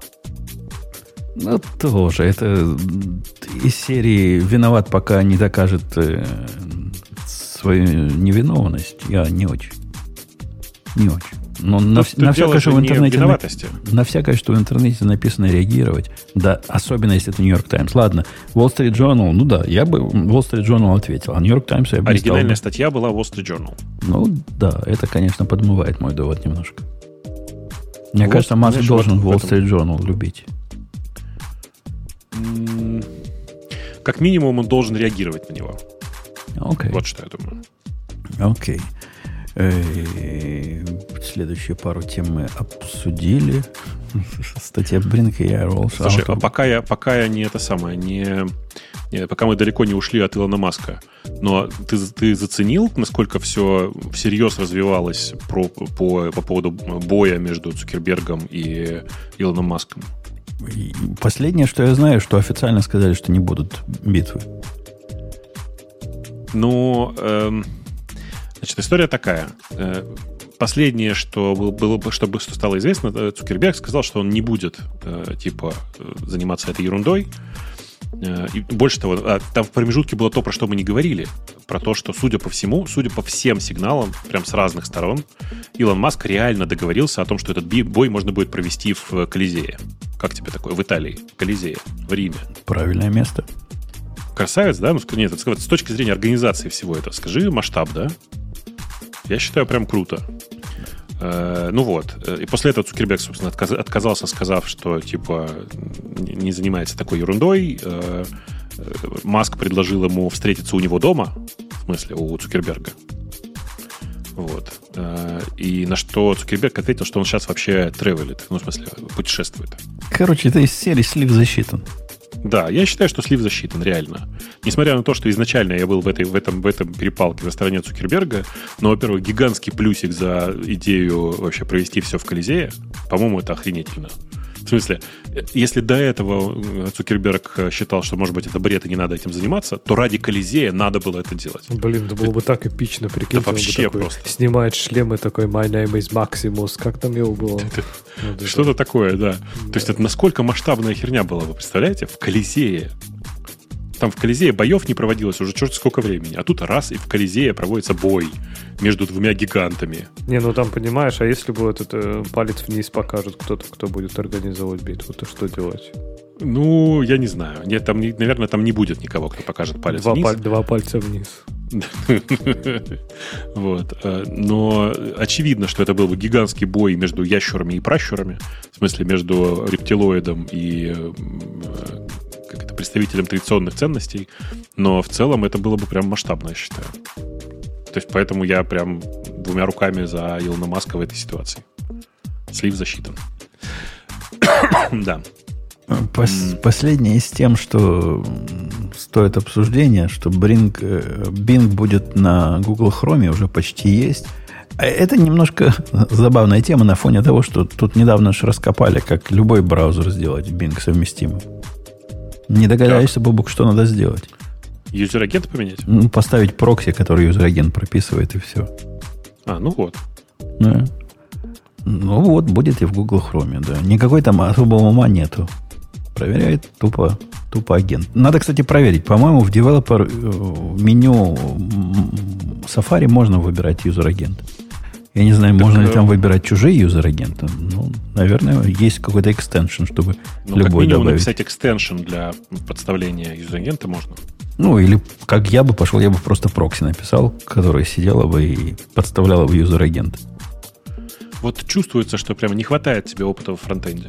Вот ты с Лешей поговори, он тебе расскажет, что на самом деле написать extension для браузера это, ну, несколько часов работы. Ну, и... Несколько часов мучений, но в принципе, да. Я давно просто... писал, может, сейчас лучше стало. Я очень не, не, ну сейчас есть эти web extensions, вот это все, и оно прям, ну, неплохо работает. Так что, мне кажется, это зря. А, и что, там действительно больше ничего нет? Подожди, а как же с 1, с 1 декабря Google будет удалять аккаунты, в которые не логинились больше двух лет? А, это новость? Ну, ну да. типа, они меня уже задрали имейлами про это. Я уже не знаю, как, как, как у них, от них спастись. Мы, мы таки удалим, мы таки удалим. Хуже их был только фотобакет. Вы знали, да, что фотобакет то ли закрылся, то ли он за неактивностью удалял аккаунты. Раз 50 они мне написали. Мы ваш аккаунт закрываем. А вы уверены? Так мы таки-то вот завтра закроем. Завтра, бишь, не мы передумали, даем вам еще неделю подумать. И так несколько раз. Ну да, закроет Там... Google аккаунты. Ну, чтобы не закрыл, да. зайдите в любой такой аккаунт и залог... хотя бы просто залогиньтесь. Будет вам еще на два года. Угу. Ну, такое, короче. Мне, мне, видимо, не присылают письма, потому что у меня нет аккаунтов, в которые я не захожу больше двух лет. Да, там нам в чате кто-то уточняет, что тема с Колизеем была от Дана Уайта, а Уайт — друган Марка. Это правда. Значит, Уайт не то чтобы друган Марка, а Уайт, э, Дана Уайт часто зовет э, Цукерберга посмотреть какие-то бои, но, насколько я знаю, там все настолько перепутано. Например, вот этот полет в Италию Дана Уайта, чтобы договориться на тему Колизея, был на одном из джетов Илона Маска Понимаете? То есть, как бы все настолько переплетено, что непонятно, кто инициатор. Но, э, насколько я знаю, вся инициатива про э, Италию и все такое исходила от э, стороны Маска. Неважно, на самом деле. Да, ну и напоследок нужно, конечно, заметить, мы про это уже говорили, но да, действительно, в Insider Preview э, Windows 11 появилась родная поддержка RARA, 7-Zip, э, PZIP, кажется, и GZIP. То есть, То короче... Бизнес, бизнес WinRAR под угрозой. Ну, бизнес WinRAR давно под угрозой, мне кажется. Да, да. Помнишь вот этот на XKCD, да, было, когда кривая да, продаж да. WinRAR? Да-да-да. Да. Ну вот, вроде бы действительно у нас больше никаких новостей нет. Смотрю, смотрю. А, кстати, если вы не смотрели вдруг внезапно, посмотрите на э, свежий браузер от Opera. Э, они прям, знаете, такие конъюнктурщики. Когда была война, э, волна всего про крипту, Opera говорила, мы самый главный браузер про крипту. Сейчас волна всего про AI, поэтому у них внутри встроен AI какой-то, который называется ARIA, который, по моим ощущениям, кажется, э, это все равно GPT, могу ошибаться, но на глаз кажется, что ответы у него GPT-шные. Но э, с мобильного пользоваться этим довольно приятно. То есть, в смысле, браузер Opera на мобильном выглядит вполне ничего. У них есть встроенный VPN, э, и у них есть э, вот этот AI-компаньон, который называется ARIA. Действительно, посмотрите. Да. А я, а, я поставил да, себе да. ARC на днях. Знаешь, ARC браузер? Конечно, конечно. От компании The Browser. Угу. Что-то в этом есть. Это настолько безумная инициатива и настолько не такой браузер. Лех, ты ставил этот ARC? Тебе, мне кажется, зайдет. Он... Не, я даже не знаю, о чем ты пока. arc.net. Не, я, я, смысле, понимаю, я, я понимаю, что такое ARC, но я не знаю, в чем, в чем фишка. Помню даже, когда Он просто весь не такой. Он просто настолько не такой, что это вызывает даже какое-то восхищение их бразота. А То есть это что прямо можно в браузере другого сделать? Все. Прям О, это все. Реально. Я, я поставлю. Э, из ценного, то, что мне очень нравится, я вообще много лет живу с э, браузером, в браузерах, где табы сбоку, и мне всегда так комфортно было. Вот. Но в целом они просто сделали другой заход на интерфейс браузера, при этом оно просто на хроме, в смысле это просто хромиум, разумеется. Вот. Но интерфейс совершенно другой. Э, действительно, в этом что-то типа этакое есть. Единственное, что меня бесит, вот тормозит он, когда я реально пользоваться, он тормозит. Поэтому я перестал им пользоваться. То есть я попробовал, понял, что не могу, не мое это. Да, там реально, он, ну, там реально всякие такие вещи. Там Windows Manager, менеджер прямо внутри браузера. Там он умеет тебе тайл делать, такое делать, сбоку друг другу ставить, перетаскивать их можно. У него какие-то есть типа workspace, которые, перед которыми ты можешь переключаться. Какая-то хитрая система нотификации, которая я не очень понимаю, как работает. Вот эта фиговина, например, умеет подключаться. Оно, когда отлогинишься, оно говорит, дайте свои credential к Google, например. Если ты достаточно безумный, чтобы дать, они тогда тебе будут показывать превью прямо из имейлов, не открывая новых окон, а в виде таких поп-апов. То есть ты кликаешь на ссылочку, ну раз попапчик откроется, и нового таба нет. А там все вот так сделано и, и, и странно. Все странно, короче. Все очень необычно. Да. Поставьте, он, он, он прикольный и бесплатный, по-моему. Хотя требует регистрации. Без регистрации вообще ничего с ним нельзя сделать. Пока не зарегистрируйтесь никак. Но объясняю, что это, это для вашей пользы, чтобы на всех компьютерах одинаково все было. И оно действительно синхронизируется. Да. Есть такое, есть такое. Ну что, на этой оптимистической ноте мы будем сегодняшние наши разговорчики завершать. Конечно. И до следующей недели, где мы с вами встретимся. Надеемся, Ксюша вернется к нам более, более подготовленная, чем могла бы прийти сегодня. Все, пока. А реклама пока. как же? Пока. А вот и реклама. Все, что, все, что осталось от, от взвода. Вот, вот это реклама.